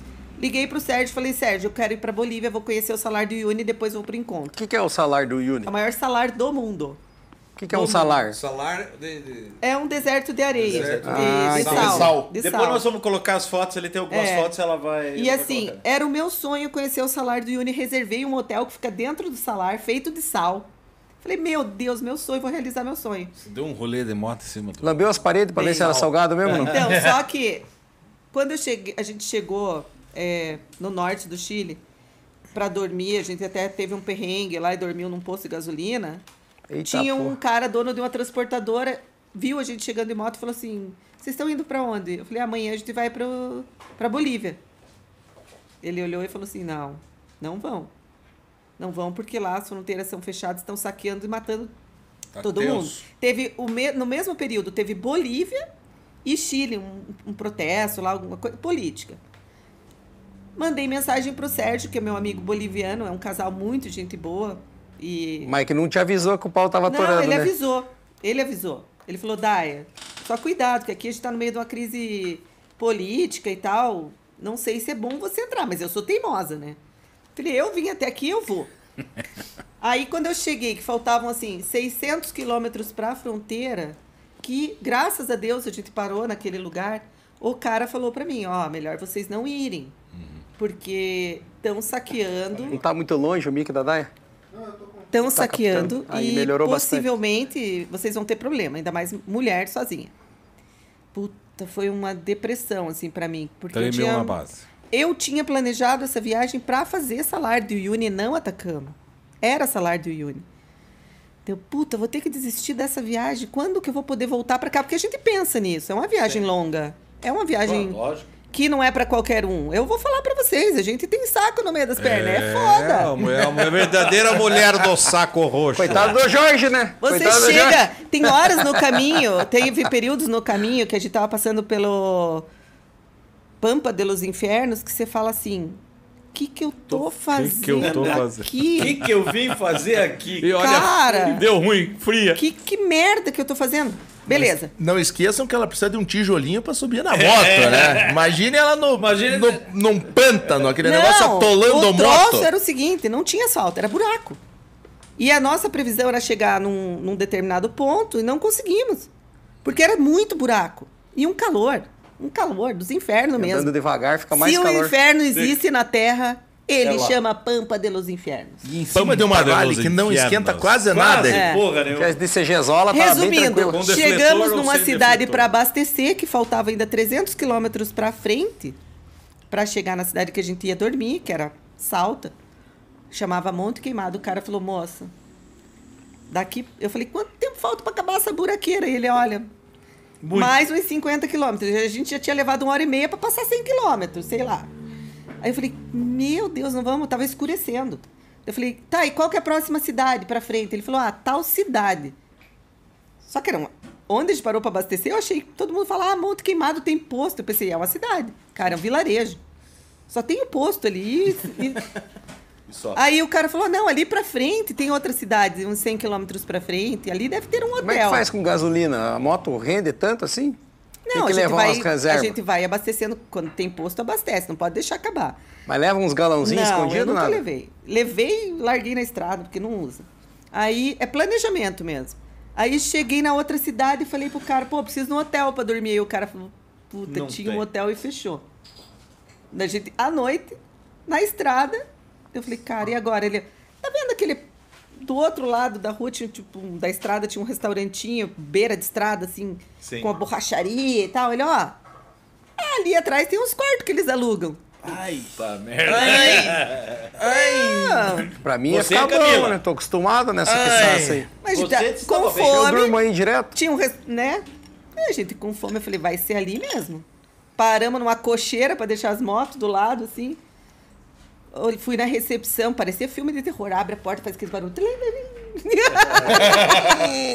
E pensa que é duas mulheres na estrada. Aí fui lá, conversei com o cara, falei, ó, você aluga um quarto aí pra gente? Alugo. Entramos no quarto, falei, nossa, cansada. Primeira coisa que eu abri a porta do... Um rece- rato, correu um rato. Não, a primeira coisa que eu peguei as malas quando eu entrei pra dentro do estabelecimento É. comercial, abri a geladeira de cerveja. Vem cá, que é você mesmo que eu preciso. Ainda, ainda tinha geladeira, Já fui mas com a-? Com cerveja. geladeira? Porra. Ei, mas Tinha olha aquele, filme, geladeira. olha aquele filme americano de beira de estrada, que você abre a porta do bar que tá fazendo. Atrás da cortina geladeira. do banheiro tinha o Norman Bates da É, esperando. era, era tipo isso. Tipo isso. Entramos no quarto, não tinha roupa de cama. Ah, e um ventilador que fazia barulho, barata correndo pelo chão. Eu falei, relaxa, vamos dormir de roupa. Nem vamos tomar banho nessa pocilga aqui. Falei, vamos fazer o seguinte: dormimos de roupa. Amanhã cedo, lindas, maravilhosas, tomamos nosso banho, secamos com a roupa suja, vestimos a roupa limpa e vamos embora. É, boa, fechou. Fizemos isso. O planejamento tava bom, O hein? planejamento até aí tava legal. Não, foi bom. Saímos ali na recepçãozinha da Pocilga, comer, né? Porque não tinha mais lugar nenhum pra comer. Sentamos, mas pensa, num buraco beira de estrada. Hotelzinho pé sujo. O cara veio falar com a gente sobre não ir pra Bolívia. Eu almoço todo dia, não cai mosca desse daí. Não, não vão, não vão, não vão pra Bolívia. mosca. Eu falei, é, Camila, vamos mudar nossas, nossos planos. Vamos abortar a Bolívia. Liguei pro meu amigo, mandei mensagem pro meu amigo boliviano. Ele falou: Ah, Daia, não vem. Não venha. Não venha. Mudança de planos. Eu tinha um amigo em Salto, obviamente ia encontrar a gente. Eu falei, bom, vamos relaxar então, porque agora temos tempo, né? Ah, liguei pro meu amigo, falei, ó, vamos chegar em Salta amanhã, perto das quatro da tarde e tal. Já organizaram festa, churrasco, já foi lindo. E daí no outro dia seguimos. Fomos até Purmamarca, depois subimos e, e conhecemos o salário da Argentina. Do lado argentino, antes da fronteira com o Chile, tem, um, tem umas salinas, Que é onde, que é onde eu tirei a foto. Não, perdi, não matei à vontade, mas, né? Lindo também. Não é um salário de Uni, mas é bonito. E acabou que eh, ali a gente tem muita história aí no meio. Sim. Tem muita história. Nesse caminho, para Purmamarca, é, não vimos Harley na estrada nenhum período. Chegamos em Purmamarca, depois de Purmamarca, perto. Da onde? Foi perto de. É, perto de. Pra se frente de Purmamarca. Conhecemos é, dois brasileiros de Harley. As únicas Harleys que a gente encontrou no caminho. Duas. Duas Harleys. De uns meninos do interior do Paraná. Por coincidência, ainda era próximo. Não era interior do Paraná, era perto de Pato Branco, mas era lá dos catarinenses ali. Tá. Ali é o sudoeste e foi do muito Paraná. engraçado, sudoeste. E foi muito engraçado, porque daí um deles é, tinha uma Dyna e o outro uma Breakout. E a gente parou para abastecer, era o único posto que tinha antes da nossa próxima parada, que era por uma marca, e já estava escurecendo. E a gente conversando, pegou o Wi-Fi, porque a gente não faz reserva e tal. Pô, vamos reservar o hotel, agora está perto de por uma marca, vamos reservar. Aí eles vieram falar com a gente, oi, vocês estão com aquelas hards ali. Só que no posto tinha um monte de BMW. A gente, Ô, achou, Big Trail! a gente achou que eles estavam com as BM e, e eles acharam que a gente estava com as BM. Aí a gente parou para comer e tal, as BM foram embora. Deixa eu, ó, O pessoal foi embora. vocês estão com aquele pessoal ali? Não, a gente não, a gente tá sozinho e tal. Ah, a gente também. Ah, vocês vão pra onde? Por uma marca. Ah, a gente também. Vocês reservaram hotel? A gente não. E vocês? Não. Não também. Abre o olho aí, viu, Jorge? Ó, essa história você não sabia, né? Abre o olho aí, ó. ó. Tá vendo? Não, mas foi muito engraçado. aí. Daí, olha, olha a sorte. Vamos reservar o hotel, vamos. Ó, a gente mexendo no celular. Ó, a gente achou esse aqui. Eles, ah, a gente também. Então vamos, vamos. Ah, vamos junto, beleza. Cara, a gente reservou pelo, pelo Booking lá, Pelo sei lá por quê. iFood? Chegou lá, o hotel não tinha internet, não tinha mais. E era uma. Mas era um buraco, uma ladeira de terra, assim, para descer no hotel. Que quando eu cheguei lá, eu falei, eu não saio daqui hoje. Ela reclama pra chegar no rancho aqui, nas pedrinhas, Não. imagina a ladeira. De... De terra, pedregulho. Eu falei, eu não vou sair mais aqui à noite. A guria do hotel falou bem assim. essa história é hilária, porque depois a gente tirou um sarro deles. Ela falou, ó, tem uma que eles chamam de cabanha, né? Que é uma casa mesmo. É uma casa, dois quartos, dois banheiros, sala, copa, cozinha, uma casa. E assim, não aceitava cartão no hotel e o nosso dinheiro estava curto. Resumindo, ou eles dividiam a casa com a gente e a gente com eles, ou. Tá piorando, Jorge. ou Tá piorando, velho. Tá cada vez pior essa história. É? Foda isso aí, velho. Tá não, foda. ou a gente tinha que pegar as motos e vazar, ir pra outro canto. À noite, naquelas estradinhas lá, você não sai. Eu falei, ó, é o seguinte, ó, vamos dividir aí, a gente fica com o quarto da esquerda, vocês ficam da Isso direita. diz ela, né? Isso diz ela na tua frente agora aqui, Jorge. E daí, os cara cagando de medo da gente. Olha o naipe que a gente tava, assustador. tipo, o predador com os cabelos... Barba, barba grande, barba por Você fazer. imagine, você imagine como é a fachada das A duas fachada. na estrada. Era barro, Sem banho, terra, tinha gente sem banho lá sem banho. Encardidas. A gente entrou para pôr as coisas no quarto, os caras lá fora. A gente com medo. Eles com medo da gente e a gente com medo deles. Aham. E aí eu falei pra Camilinha, eu falei, eu não sei não. hein? A Camelinha com todo aquele tamanho. É, né? do tamanho gigantesco. Falei, não Por isso sei. que é Camilinho não, o apelido Não pra sei gente. não, hein? Vamos ficar trancada aqui no quarto, vamos ver o desenrolar, né? A recepção era perto e tal. Aí depois tá, é, tomamos banho e tal. Puta, que fome, né? Vamos lá na recepção ver se a gente pede alguma coisa pra comer. No hotel não tinha. Aí a gente ligou, pediu um delivery. Ó, vocês querem dividir com a gente? Ah, não, vamos dividir então e tal. Começou a Aí- complicar de novo, Jorge. E cada um, a gente foi dormir e tal, no outro dia acordamos e tal. Aí eles, no outro dia vivos, né? Sim. Eles já ficaram imaginando filme de terror, as duas matando. As duas. As duas matando. Não, e foi muito hilário, porque um deles estava comemorando o divórcio e o outro que ia ser pai. Puta, velho. E daí, na cabeça deles, eles olham de que enroscada. Já pensou se essas gurias são assassinas, se matam a gente aqui no meio do nada, ninguém acha o corpo. Eles já começaram a viajar. Acha o corpo. O Thelma e Luiz em fuga. E a gente no outro dia foi tomar café e tal, e conversando com eles deles. Não, agora a gente tem que confessar pra vocês que a gente entrou no quarto e se trancou porque a gente ficou com medo. Que situação. O que que você hein? passa, Daí hein, a gente veio assim, Olha o que você passa, velho. a gente também, né? Porque a gente só precisava do dinheiro de vocês pra pagar o hotel. Então, Pra quem, não, pra quem tá nos acompanhando, e nós acabamos de receber aqui no meio do.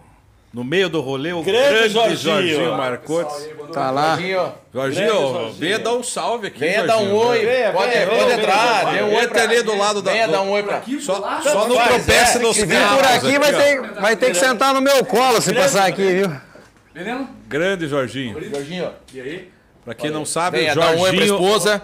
Jorginho Essa é o esposa, general Jorginho. da abelha rainha. Grande. Na verdade, ele Mas é essa história- né? Pra quem não conhece, Zé Caveira. Zé Caveira, o inominável. Mas Tafarel. essa história toda é pra falar assim que nessas, nessas viagens a gente faz amizades que são pra vida, assim. Isso é legal. E, e depois, né, claro, esses meninos foram até o Atacama também. A gente saiu fazer os passeios que eram de van junto, alugou bicicleta. E depois, na volta, a gente teve um perrengue na estrada que se não fossem eles, a gente não ia ter também uma, né, uma ajuda e tal. A moto de um deles estragou na volta, eles voltaram antes, a gente seguiu viagem. E eu consegui guincho para eles até Salta, um mecânico para arrumar as motos, uma das motos. É, eles conseguiram a, a hospedagem para a gente na volta numa cidade, porque eu tive um perrengue à noite na estrada e, e voltando perto da cidade deles. Então, assim, tudo isso, e é tudo muito familiar, porque, tipo, um deles era casado, o outro. O pessoal se apoia É. muito, né, na estrada. E- né? Tem esse tipo de. de- E nesse, eu tenho um grupo de WhatsApp que chama Harleiros da América do Sul, que quando eu comecei a viajar, eu criei e fui colocando as pessoas que eu conheço. E que eu conheci. Então tem equatoriano, boliviano, peruano, chileno, argentino, paraguaio, uruguaio. Então, assim, eu tenho muitos amigos que saem viajar e chegam na Argentina e tem perrengue com a moto. Nunca, nunca deixaram de me atender. E isso é é, toda vez que alguém sai daqui em grupo que tem perrengue na estrada, os meus amigos ajudam. Socorre. Então, assim, o Jorge conhece todos É, os amigos que a gente faz. meio É, a- é. o Alejandro, que é o organizador de Vila Maria, que faleceu, ficava muito aqui em casa. O, o Tiemário, que é o que organiza Tiemário, esse do Chile, é- é. fica muito lá em casa, já ficou Tiemário, 45 Tiemário, dias lembra, na minha casa. Tiemário? Então, assim, as pessoas elas olham muito pelas redes sociais e falam assim: ah, Firó conhece todo louca, mundo, né? cara? viagem Tiemário, sozinho, marido lá, coitado. não sei o La. Pica, qual é? La As Pica? pessoas não têm Lá. ideia de o quanto isso é uma família. E é uma família que eu levo pra vida. Claro. Porque assim, eu comecei a viajar, eu não falava espanhol e eu sofria muito por não falar espanhol, porque eu sou uma pessoa muito comu- Pero que comunicativa. sim, pero que no, a gente sabe o E espanholito, chegou né? um ponto que o tia Mário falou um dia pra mim, ele ia lá pra casa, gente, nós, era difícil se comunicar, é fácil, mas é difícil ao mesmo tempo. E ele ficava, ele ficou 45 dias lá em casa e quando ele foi embora, ele falou assim: "Você tem que aprender a falar espanhol".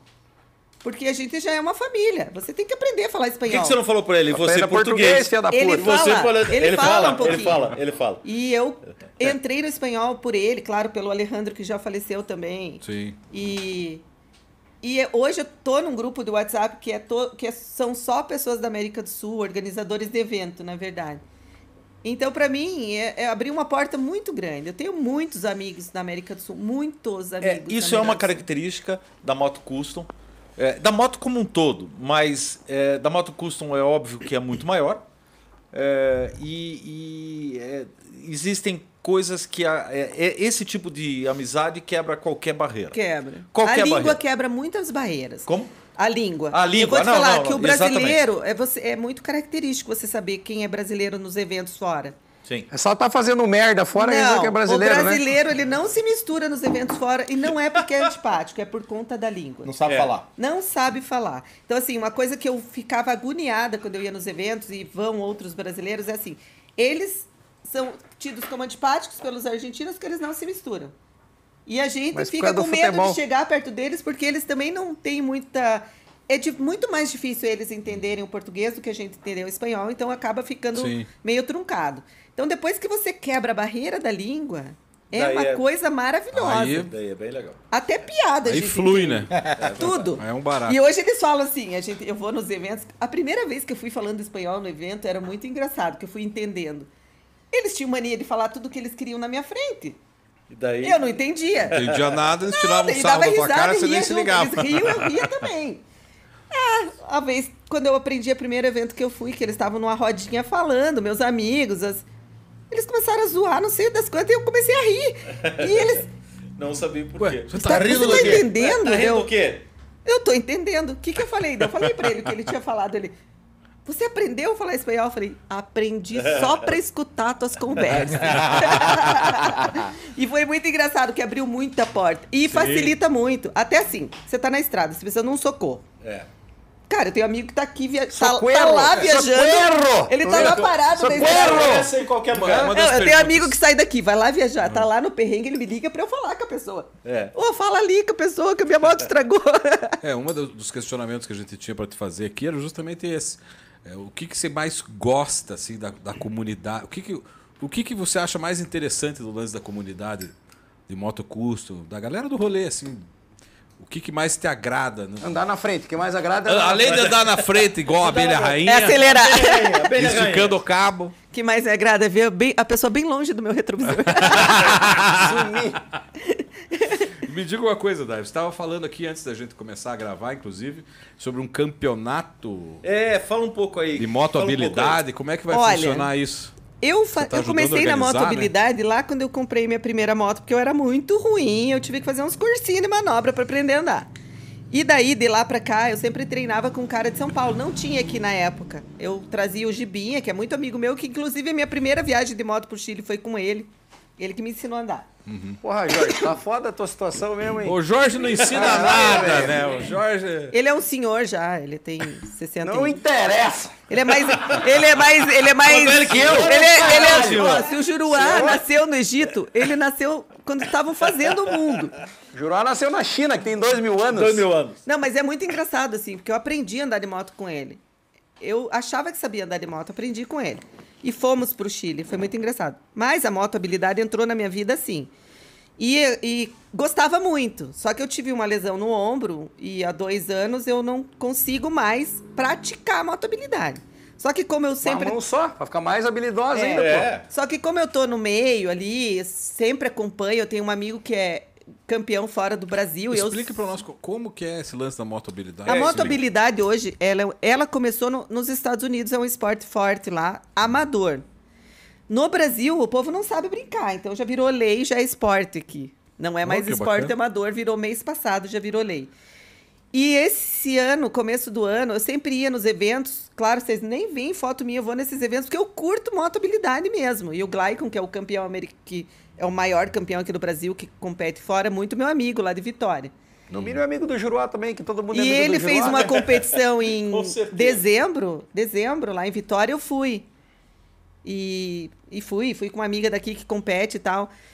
E a gente, eu sou muito cheia de ideias. Meu lado empreendedor fala muito alto nessas Grita, horas. na Grita. verdade. E daí eu falei, pô, vamos transformar esse negócio num negócio mais profissional e tal. Eles já tinham registrado a Associação Brasileira de Motohabilidade. Tava meio truncado e tal, me chamaram para as reuniões online. Não, você vai ser nossa diretora. Eu- gente- você não quer assumir a diretoria? Eu falei, não. Não, deixa a Mônica. A Mônica, ela é muito boa, a Mônica Fávaro. Vocês têm que co- acompanhar ela nas redes sociais. Tava uma turbulência lá na diretoria e tal. Assume a diretoria. Eu falei, não. Não, a diretoria não, eu vou ajudar vocês. Então você vai fazer parte do conselho. Eu falei, beleza, do conselho eu faço parte. Então vai ter uma etapa em Curitiba. Eu falei, beleza, etapa em Curitiba, apoio, faço, Eu ajudo. organizo. Organizo. Fazer aqui no então, rancho.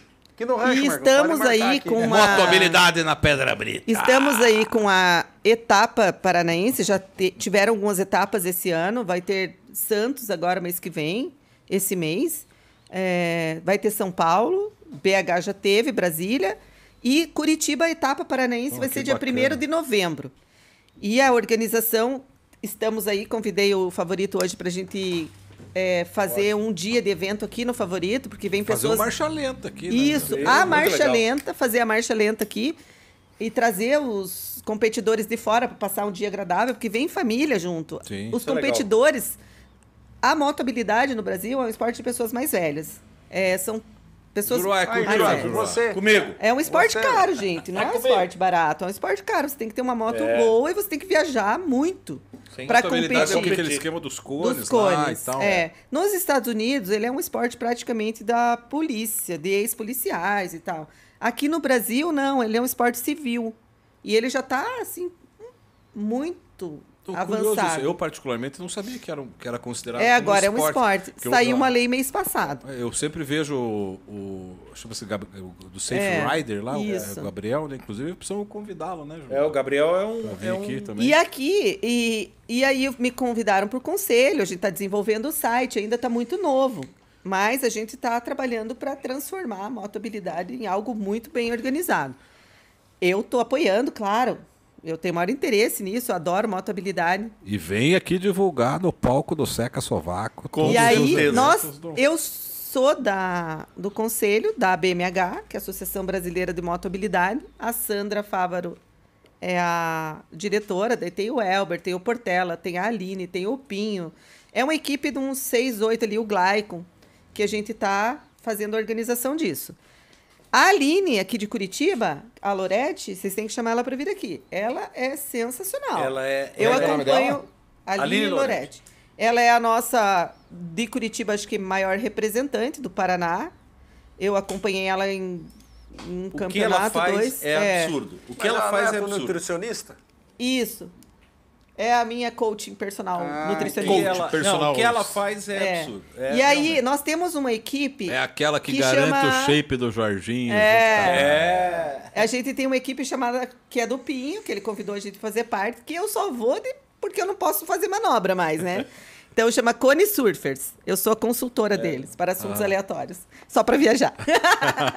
e aí a gente tem equipe. E até queria convidar as pessoas que querem praticar a moto habilidade para competição, que a gente está abrindo para quem quiser treinar com a gente, porque a gente precisa de atletas aqui em Curitiba, que a gente não tem.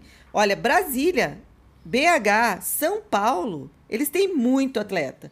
Eu vou te falar, num nesse campeonato que vai ter em Santos agora, parece que já tem 100 atletas inscritos. Nossa. Então, é um- uma modalidade nova, mas é uma modalidade que tem muitas equipes. Muitas equipes. Ah, tem muito pra crescer também, né? Isso. Então, Legal. assim, a gente bacana, acredita né? que Bacana. o Paraná tem que se tornar um celeiro de bons atletas. A Sim. gente tem muitas pessoas que sabem pilotar Claro. bem aqui, né? E a gente queria convidar essas pessoas que queiram treinar para fazer parte da equipe da Cone Surfers de treinamento. A gente não dá curso na Tá. Cone Surfers, a gente treina para competição. Tá, E como, como faz, se por acaso alguém quiser, Pode entrar em contato comigo. diga lá o. Tem- O meu você, Instagram, você, Instagram. Alegre. Tá. Instagram com Alegre. É. Tá. E aí, dia 1 de novembro é o feriado, a gente tá já locando o autódromo para fazer competição lá. Que dia? 1 de Primeiro de novembro. novembro. Primeiro de novembro. Primeiro de novembro. dia 2 eu venho buscar vocês, Isso. tá? Só que dia 1 de novembro é o feriado, é uma segunda. Ou é terça. ou- Veja aí pra mim. Eu sei Primeiro que de novembro, vamos ver. a locação do autódromo é na segunda. E o feriado é segunda e terça, parece. Então, assim, a gente vai fazer a competição na segunda, mas as pessoas chegam aqui Primeira no é sábado. segunda-feira. Primeira, segunda? Segunda-feira. Então é primeiro. É dia primeiro a Se competição. nos convidarem, né, Juró? Nós vamos lá. Sovaco Não, estará vamos, lá. vamos estar no evento. E aí- Vamos estar no evento. O que, que a gente quer fazer? A gente quer trazer as pessoas que vêm de fora, porque vem gente de Vitória, vem gente do Espírito, é, do Espírito Santo Vitória, né? Sim. Vem gente de Minas, Brasília, São Paulo, Rio Grande do Sul, Santa Catarina, para competição. Então a gente quer fazer com que as pessoas venham no sábado, tenham uma festa à noite aqui, domingo tem um dia de competição de marcha lenta no favorito, com almoço, e a segunda a competição oficial, que Na é a segunda- moto habilidade lá na no autódromo. autódromo. Que Muito bacana. legal. Muito legal. Show de bola. Perfeito. A gente tem umas fotos aí, A gente né? tem umas fotos e a gente queria. Vamos ver agora. Agora, Agora vamos as mentiras que foram contadas. Eu selecionei uns nudes Jorginho da Daia. veio. Ela mandou tanta foto que veio umas misturadas, viu? Não sei se você vai passar Não, vergonha é, que- hoje. é que assim, Jorginho, no meio das fotos que ela mandou Tem tinha nudes. tem Daí não vou ter que fazer. Eu acho que ela tava tão ansiosa em mandar as fotos que ela mandou umas erradas. É, a gente queria, Daia, assim, é, é, que a gente fosse São comentando. Luís do Purunã aqui, né? São- Cara, essa foto, eu vou te O falar. Caveira foi de Depois CG. dessa foto, não teve mais foto, É. porque eu quase morri. São Essa Luís foto Purunã. é uma serra que tem em Córdoba, que chama Lacumbre. Córdoba. Onde fica Córdoba, Córdoba? na pra quem não Na Argentina. sabe. Argentina. Claro, na Argentina. Isso aqui é o Argentina. começo da subida da serra. É. Tem um vídeo que passou aí um tempo aí nos, nos grupos de WhatsApp de umas motos tombando no vento, umas BMW. Aí nessa serra. Tombando no vento? Vento. Causa da- Você Vento. sobe, quando você vira essa ar. curva ali, é uma subida, uma subida, você entra dentro das nuvens. Ninguém te avisa que você não pode passar lá entre 4 e 5 da tarde. Puta merda. Que... Quando Então você vira entra, anjo, você anjo entra ali. num turbilhão lá dentro. Você imagina? Você chacoalha, você nem vê a frente. Meu. É absurdo. Essa é lá. Tá, passou São Luís. Essa é uma foto que eu tirei perto de Linda La foto. Serena, no Pacífico. Descendo já no Mas Pacífico. quem que é essa moça aí? No Pacífico. Quem é essa gata? Sou eu.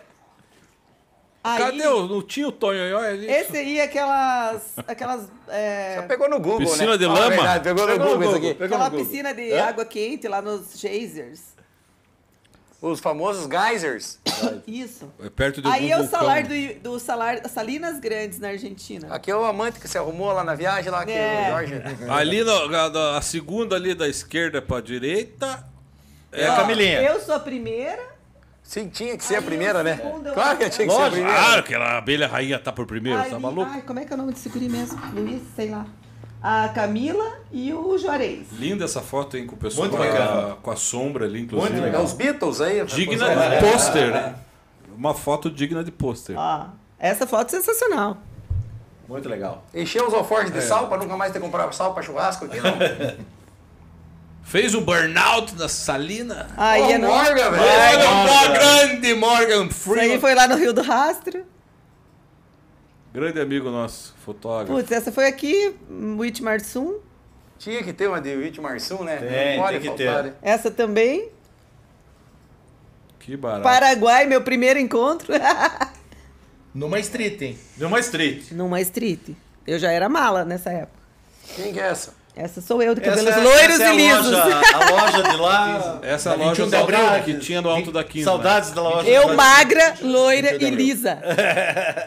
Não pode ser Só na trabalhada na chapinha. Ah, essa foto é o, é o, o meu sobrinho, meu afilhado. Ele tem 12 anos. Essa, Pai. ele tinha quatro meses quando a gente fez um mochilão pela Europa. Paris é demais, né? Não sei, nunca fui. Esse é Ó o passeio do Bop, o primeiro passeio do Ah, Bop. o primeiro que passei do Bop, isso mesmo. Cadê o Coronel Quem que tá na Hudson? foto? aí Cadê o. Hudson? Careca ali do meio. Ó. O Amitas. Aqui é o. Sargento O Faur. Jeff Grande Amitas. é o Jeff. Não é o Faur ali? Não, é Não. o Jeff. Essa é no Aconcagua. Essa também dá Que moto é essa, Daia? Ah, Essa é street. Uma street. Olha, eu vou ter que.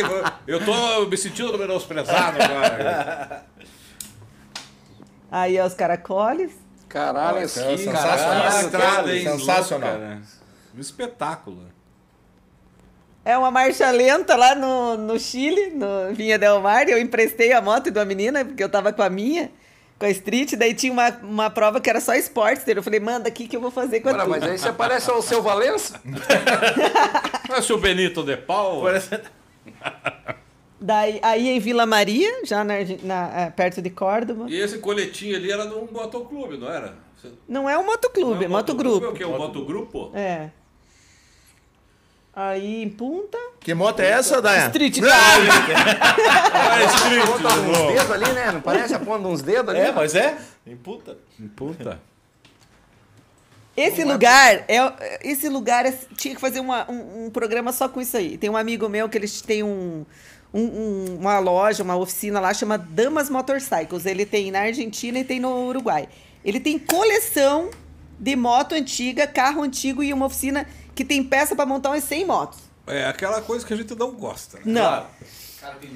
É o Damião. É um cara sensacional, ele é Pra advogado. nós é quase uma Disney. O Jorge foi lá comigo, ali é sensacional. Até que enfim, Jorge, participou de alguma coisa? Ô, Jorge, até que enfim você apareceu nas histórias da Daia. Deixou de levar a bola nas costas, foi dar uma olhada lá, né?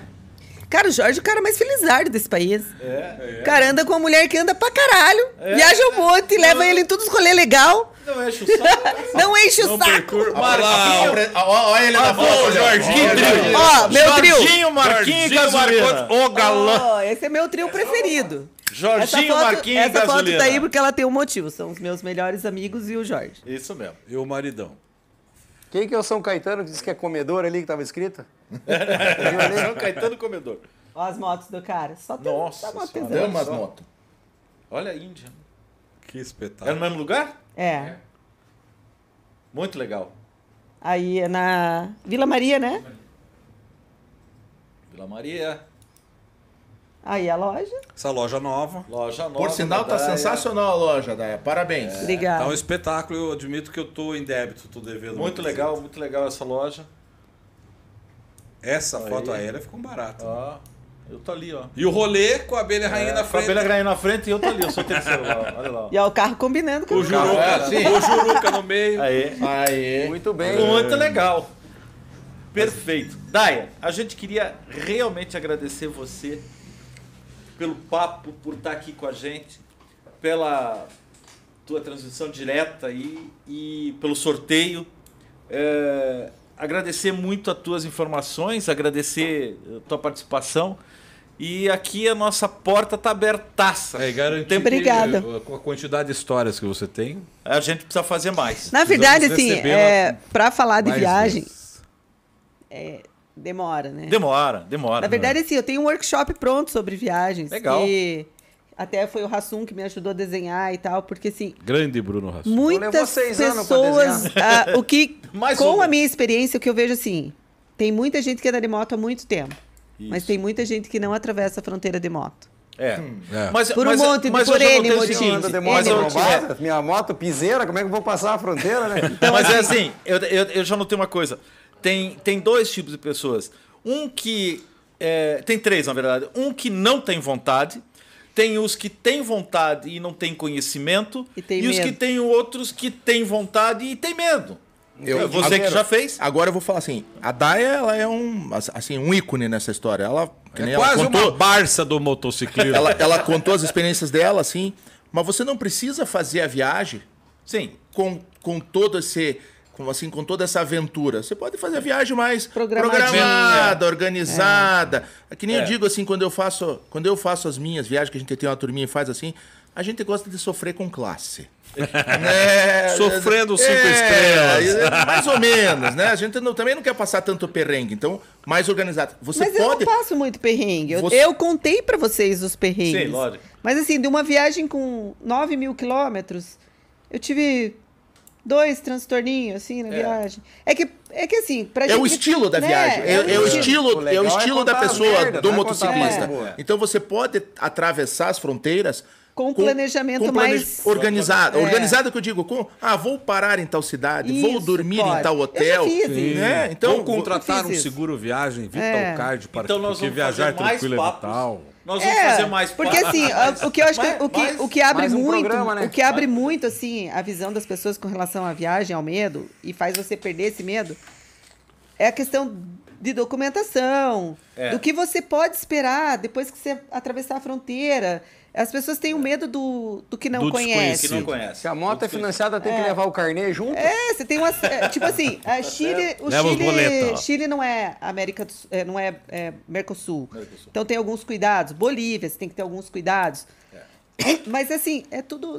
Não é, não é nada. Não é um bicho de sete cabeças. O, que, o que mais é, eu vejo assim que as pessoas têm um bloqueio psicológico, é, emocional. É emocional. As pessoas têm o medo da língua, têm o medo do, do, do desconhecido e têm o medo de passar uma coisa que não consegue resolver. E é igual viajar de avião. É. Você tá lá num país que fala na Tchecoslováquia, se acontecer qualquer coisa, tá na mesma. É, dá. você tá com a tua moto, você tá de carro, É. você tá de. não, né? Então, assim, é, é um, é um bloqueio que, é, claro, tem uma organização que você faz antes de viajar, que você organiza a documentação, a tua moto, o seguro, tudo para evitar perrengue. Verdade. Eu parei de reservar hotel, mas não foi assim. Claro que as primeiras viagens que eu fiz eu reservei, eu fiz tudo organizadinho. Depois que você conhece um monte de gente no trajeto que você tá, que você sabe, puta, ah, nem vou reservar, que se faltar alguma coisa eu ligo ali pro fulano, ele resolve minha vida. Já teve uma Sim. situação na primeira viagem que eu fiz pro Chile, que eu tava voltando para ficar na casa do Chossi, em Corrientes. É um casal muito gente boa. É demais, assim. E toda vez que eu passo por Corrientes, eu tenho que passar na casa deles. Ela é do nosso grupo e tal, a mulher dele, a Imara. E eu tava voltando de Vila Maria e você vai dormir lá em casa, você vai dormir lá em casa, você vai dormir lá em casa. E eu gosto, saio tarde, tava à noite, faltava uma hora para eu chegar em Corrientes, eu parei num posto de gasolina e começou uma tempestade. E esse mundo Harley Davidson tem coisas que nem Deus explica. Estava eu Verdade. começando a tempestade num posto de gasolina da beira da estrada, numa cidade que acho que só tinha uma rua, e o pau torando. Água para todo Chuva e lado. trovoada. E eu lá no posto, assim, tipo, E agora? E e agora? agora, meu Deus? Deu que, ruim. que, Que eu que, eu tô aqui? fazendo aqui nessa merda? Cadê o Jorge? Correndo, fazendo o Cooperzinho dele, pau, no meio do nada, mas uma cidade que tem uma rua de terra. Olha a moto e vem. Deu, ai, não, só o que me faltava. Aí veio o cara, oi, falando espanhol, naquela época nem falava bem. "Ah, Pra onde você vai? Eu também tenho uma Harley e tal. Deu, tô indo pra Corrientes. Pra Corrientes? É, eu tenho um amigo lá. Quem? Deu o Xoce e tal, a Imara. Você não vai sair daqui hoje, não. Deu por quê? Ele era piloto de avião. Ele tinha um programa no, no celular dele. Ele falou: Ó, aqui quando chove, alaga tudo. Você não, vai vai, conseguir conseguir, chegar. chegar. lá. Você não vai pra lá. Eu falei, como não? Marquei com eles, vou jantar lá e tal. Daqui você Baita não vai perrengue. sair. Aí eu falei, mas como? Não tem nada aqui dele. Não, não, vou arrumar um hotel pra você, você vai ficar aqui. Pegou o telefone e ligou pro Chose. Ó, tua amiga tá aqui num posto de gasolina aqui na minha cidade, que nem lembro o nome da cidadezinha, e ela quer ir pra aí, não pode, tá muito perigoso e não sei o que, não sei o que. Deu Chose, passa o telefone pra ela. Ó, daí não venha mesmo, porque Vai dar Tá ruim. feio. vai dar ruim.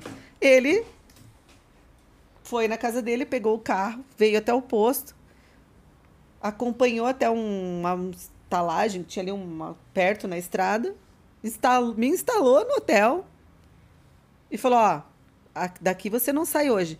Vou em casa tomar banho e venho com a minha mulher te buscar pra gente jantar. É.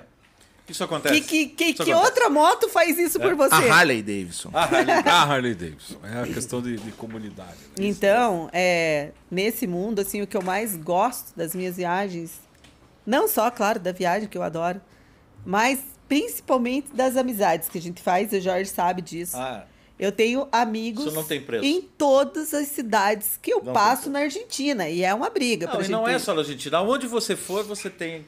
Onde eu Kit vou, eu faço inimizade e briga, cara. Isso é muito como legal. a gente sempre diz, compre uma Harley e ganhe, ganhe uma turma Kit de amigos. amiguinho. É Kit aí. amiguinhos. Kit Kit amiguinhos. Se comprar Mas, uma gente, BM, ganha o quê? Um kit o quê? Não vou falar, né? Mas, foi um grande prazer receber você aqui. A satisfação. Uma satisfação, enorme. Pô, muito Obrigada. obrigado por dar todo esse apoio que você deu para nós aí. A gente também Contem comigo. nós caímos para dentro da trincheira do digital recentemente. Que ótimo. É. Contamos com o seu apoio e também gostaria de registrar aqui que as portas estão escancaradas para a primeira dama da Harley Davidson de Vamos voltar, vamos contar mais história. Olha, eu, eu, eu acho que o Tiamari vem pra cá esse ano. Ó, legal. O é um cara. Ele é, ele é uma, uma lenda É, viva. ele é uma lenda viva. Ele é uma lenda Traremos a lenda viva para Traremos a o lenda viva. Vamos para contar se ele- histórias aqui no se, Seca se ele vem passar o Natal aqui. Ótimo. Tiamara é figuraça. Aí você traz Eu ele aqui e os dois contar histórias. Conheci o Che Guevara. é. Muito obrigado, obrigado a todos. Gente, muito obrigado pelo, pelo apoio Na próxima todos. ela traz uma moto pra sortear. Encerramos por moto, hoje. Olha, eu tenho uma da. Maísto que eu trago pra sortear. Traga, traga. nós tínhamos a, a- nós temos que agradecer. É, eu, Jorginho, você pode me ajudar aqui? Pegar uma. Por favor, tem Ah, uma o camiseta no- de. uma- é, é, uma, uma dúvida. camiseta. Deixa eu ver. Não, não, não acho que não Eu é outra, esqueci, né? Eu É, esqueci eu também dos esqueci. nossos Essa daí, essa daí, patrocinadores. Jorginho, faz favor. E temos também, um- nos mandaram um, um Oh, doce obrigado. hoje aí, não? Obrigado, obrigado, obrigado. Eu já ia reclamar já que não depois. tinha doce hoje no É. negócio. Da Mona Não, não, Li. mas tem, mas Mona tem, Li, como chama, Juruá? Mona Li Monali. Sweet- Sweets. Sweets. Deixa, deixa eu é, registrar, deixa fazer um registro aqui que é muito interessante. No programa ante antes, Anterior. anterior, a gente, eh, nós no meio do papo e tal, e eu comentei. No meio de uma contação de história De uma- é, no meio de uma, de um rolê nosso. nós, nó- é, eu comentei, eu comentei que existe aqui em Curitiba, não sei se todo mundo sabe, uma loja especialista em é, motociclista, é, é, motociclistas femininas. Meu Deus. Motociclistas femininas, né? É, Você sabe disso? Vestuário. Que tem a, a Queens. Motofininas, é, mo- mo- mo- motocicletas, como é que é? Daí, eu- daí o que aconteceu? A gente comentou e tal, eu disse, ah, é muito legal, nós já fomos, eu e o Leandro já fomos lá e tal, e tal, e tal. E hoje nos ligaram agradecendo. O Juruá me incentivou a vestir uma calça lá, que eu achei um- uma, bacana calça pra caramba. Mas era Porra, feminina. Imaginou que os dois foram ver roupa numa E loja. não, não, não comprou você. Não comprou você. E daí hoje o pessoal de lá nos ligou agradecendo é, que nós tínhamos falado sobre eles e a gente e mandou um presente pra gente sortear. Então é uma camiseta deles lá e a gente vai dar um jeito de sortear, tá? Não sei como que a gente vai sortear ainda. Vamos a organizar. sortear. um, Vamos faz um organizar esse sorteio. É, vamos fazer Ó, um post. faz um post Isso, no Instagram do Seca Boa, Sovaco. isso mesmo. Marca a. Claro, Isso mesmo. segue o Seca Sovaco. Segue o Seca Sovaco. Curte o post. Isso. Então tá aqui, ó. É, Segue o Moto segue, Queens. é, segue a Aí, Moto ó. Queens. E marca Boa, três pessoas nos comentários. Exatamente. Boa. É isso. Então, Daia, por favor, repita As a, pessoas a que regra, a quiserem. regra A regra, do como nosso é que é? sorteio. A Daia que é A especialista Queens nisso. está do- tá dando uma Isso. camiseta feminina para ser sorteada, vai ser Olá, sorteada. produção. Fecha aqui na sacolinha da Moto Queens aqui, Vai ó. Fecha na que sacolinha. será sorteada no, no feed. A pessoa vai curtir a foto, seguir a Moto Queen, seguir o Seca Sovaco e marcar três amiguinhos nos comentários. Isso. Boa. Três só, Isso só aí. isso de uma vez Olha só. Não é Não. três marcação, um amiguinho por marcação. É os três numa Três paulada em só. cada paulada. Cada comentário, três amiguinhos. Isso mesmo. Fecha aqui, produção. Moto Queens. Obrigado, obrigado, pessoal da da- Moto do Queens. O pessoal aí. do Moto Queen são meus clientes, sabia? É, eles são, são super O Jean- legais Sensacionais. O Jean já comprou e já vendeu moto comigo. É, isso mesmo. Obrigado, pessoal. Valeu, pessoal. Até a próxima. obrigado. Valeu. Até a próxima. Até mais. Obrigado.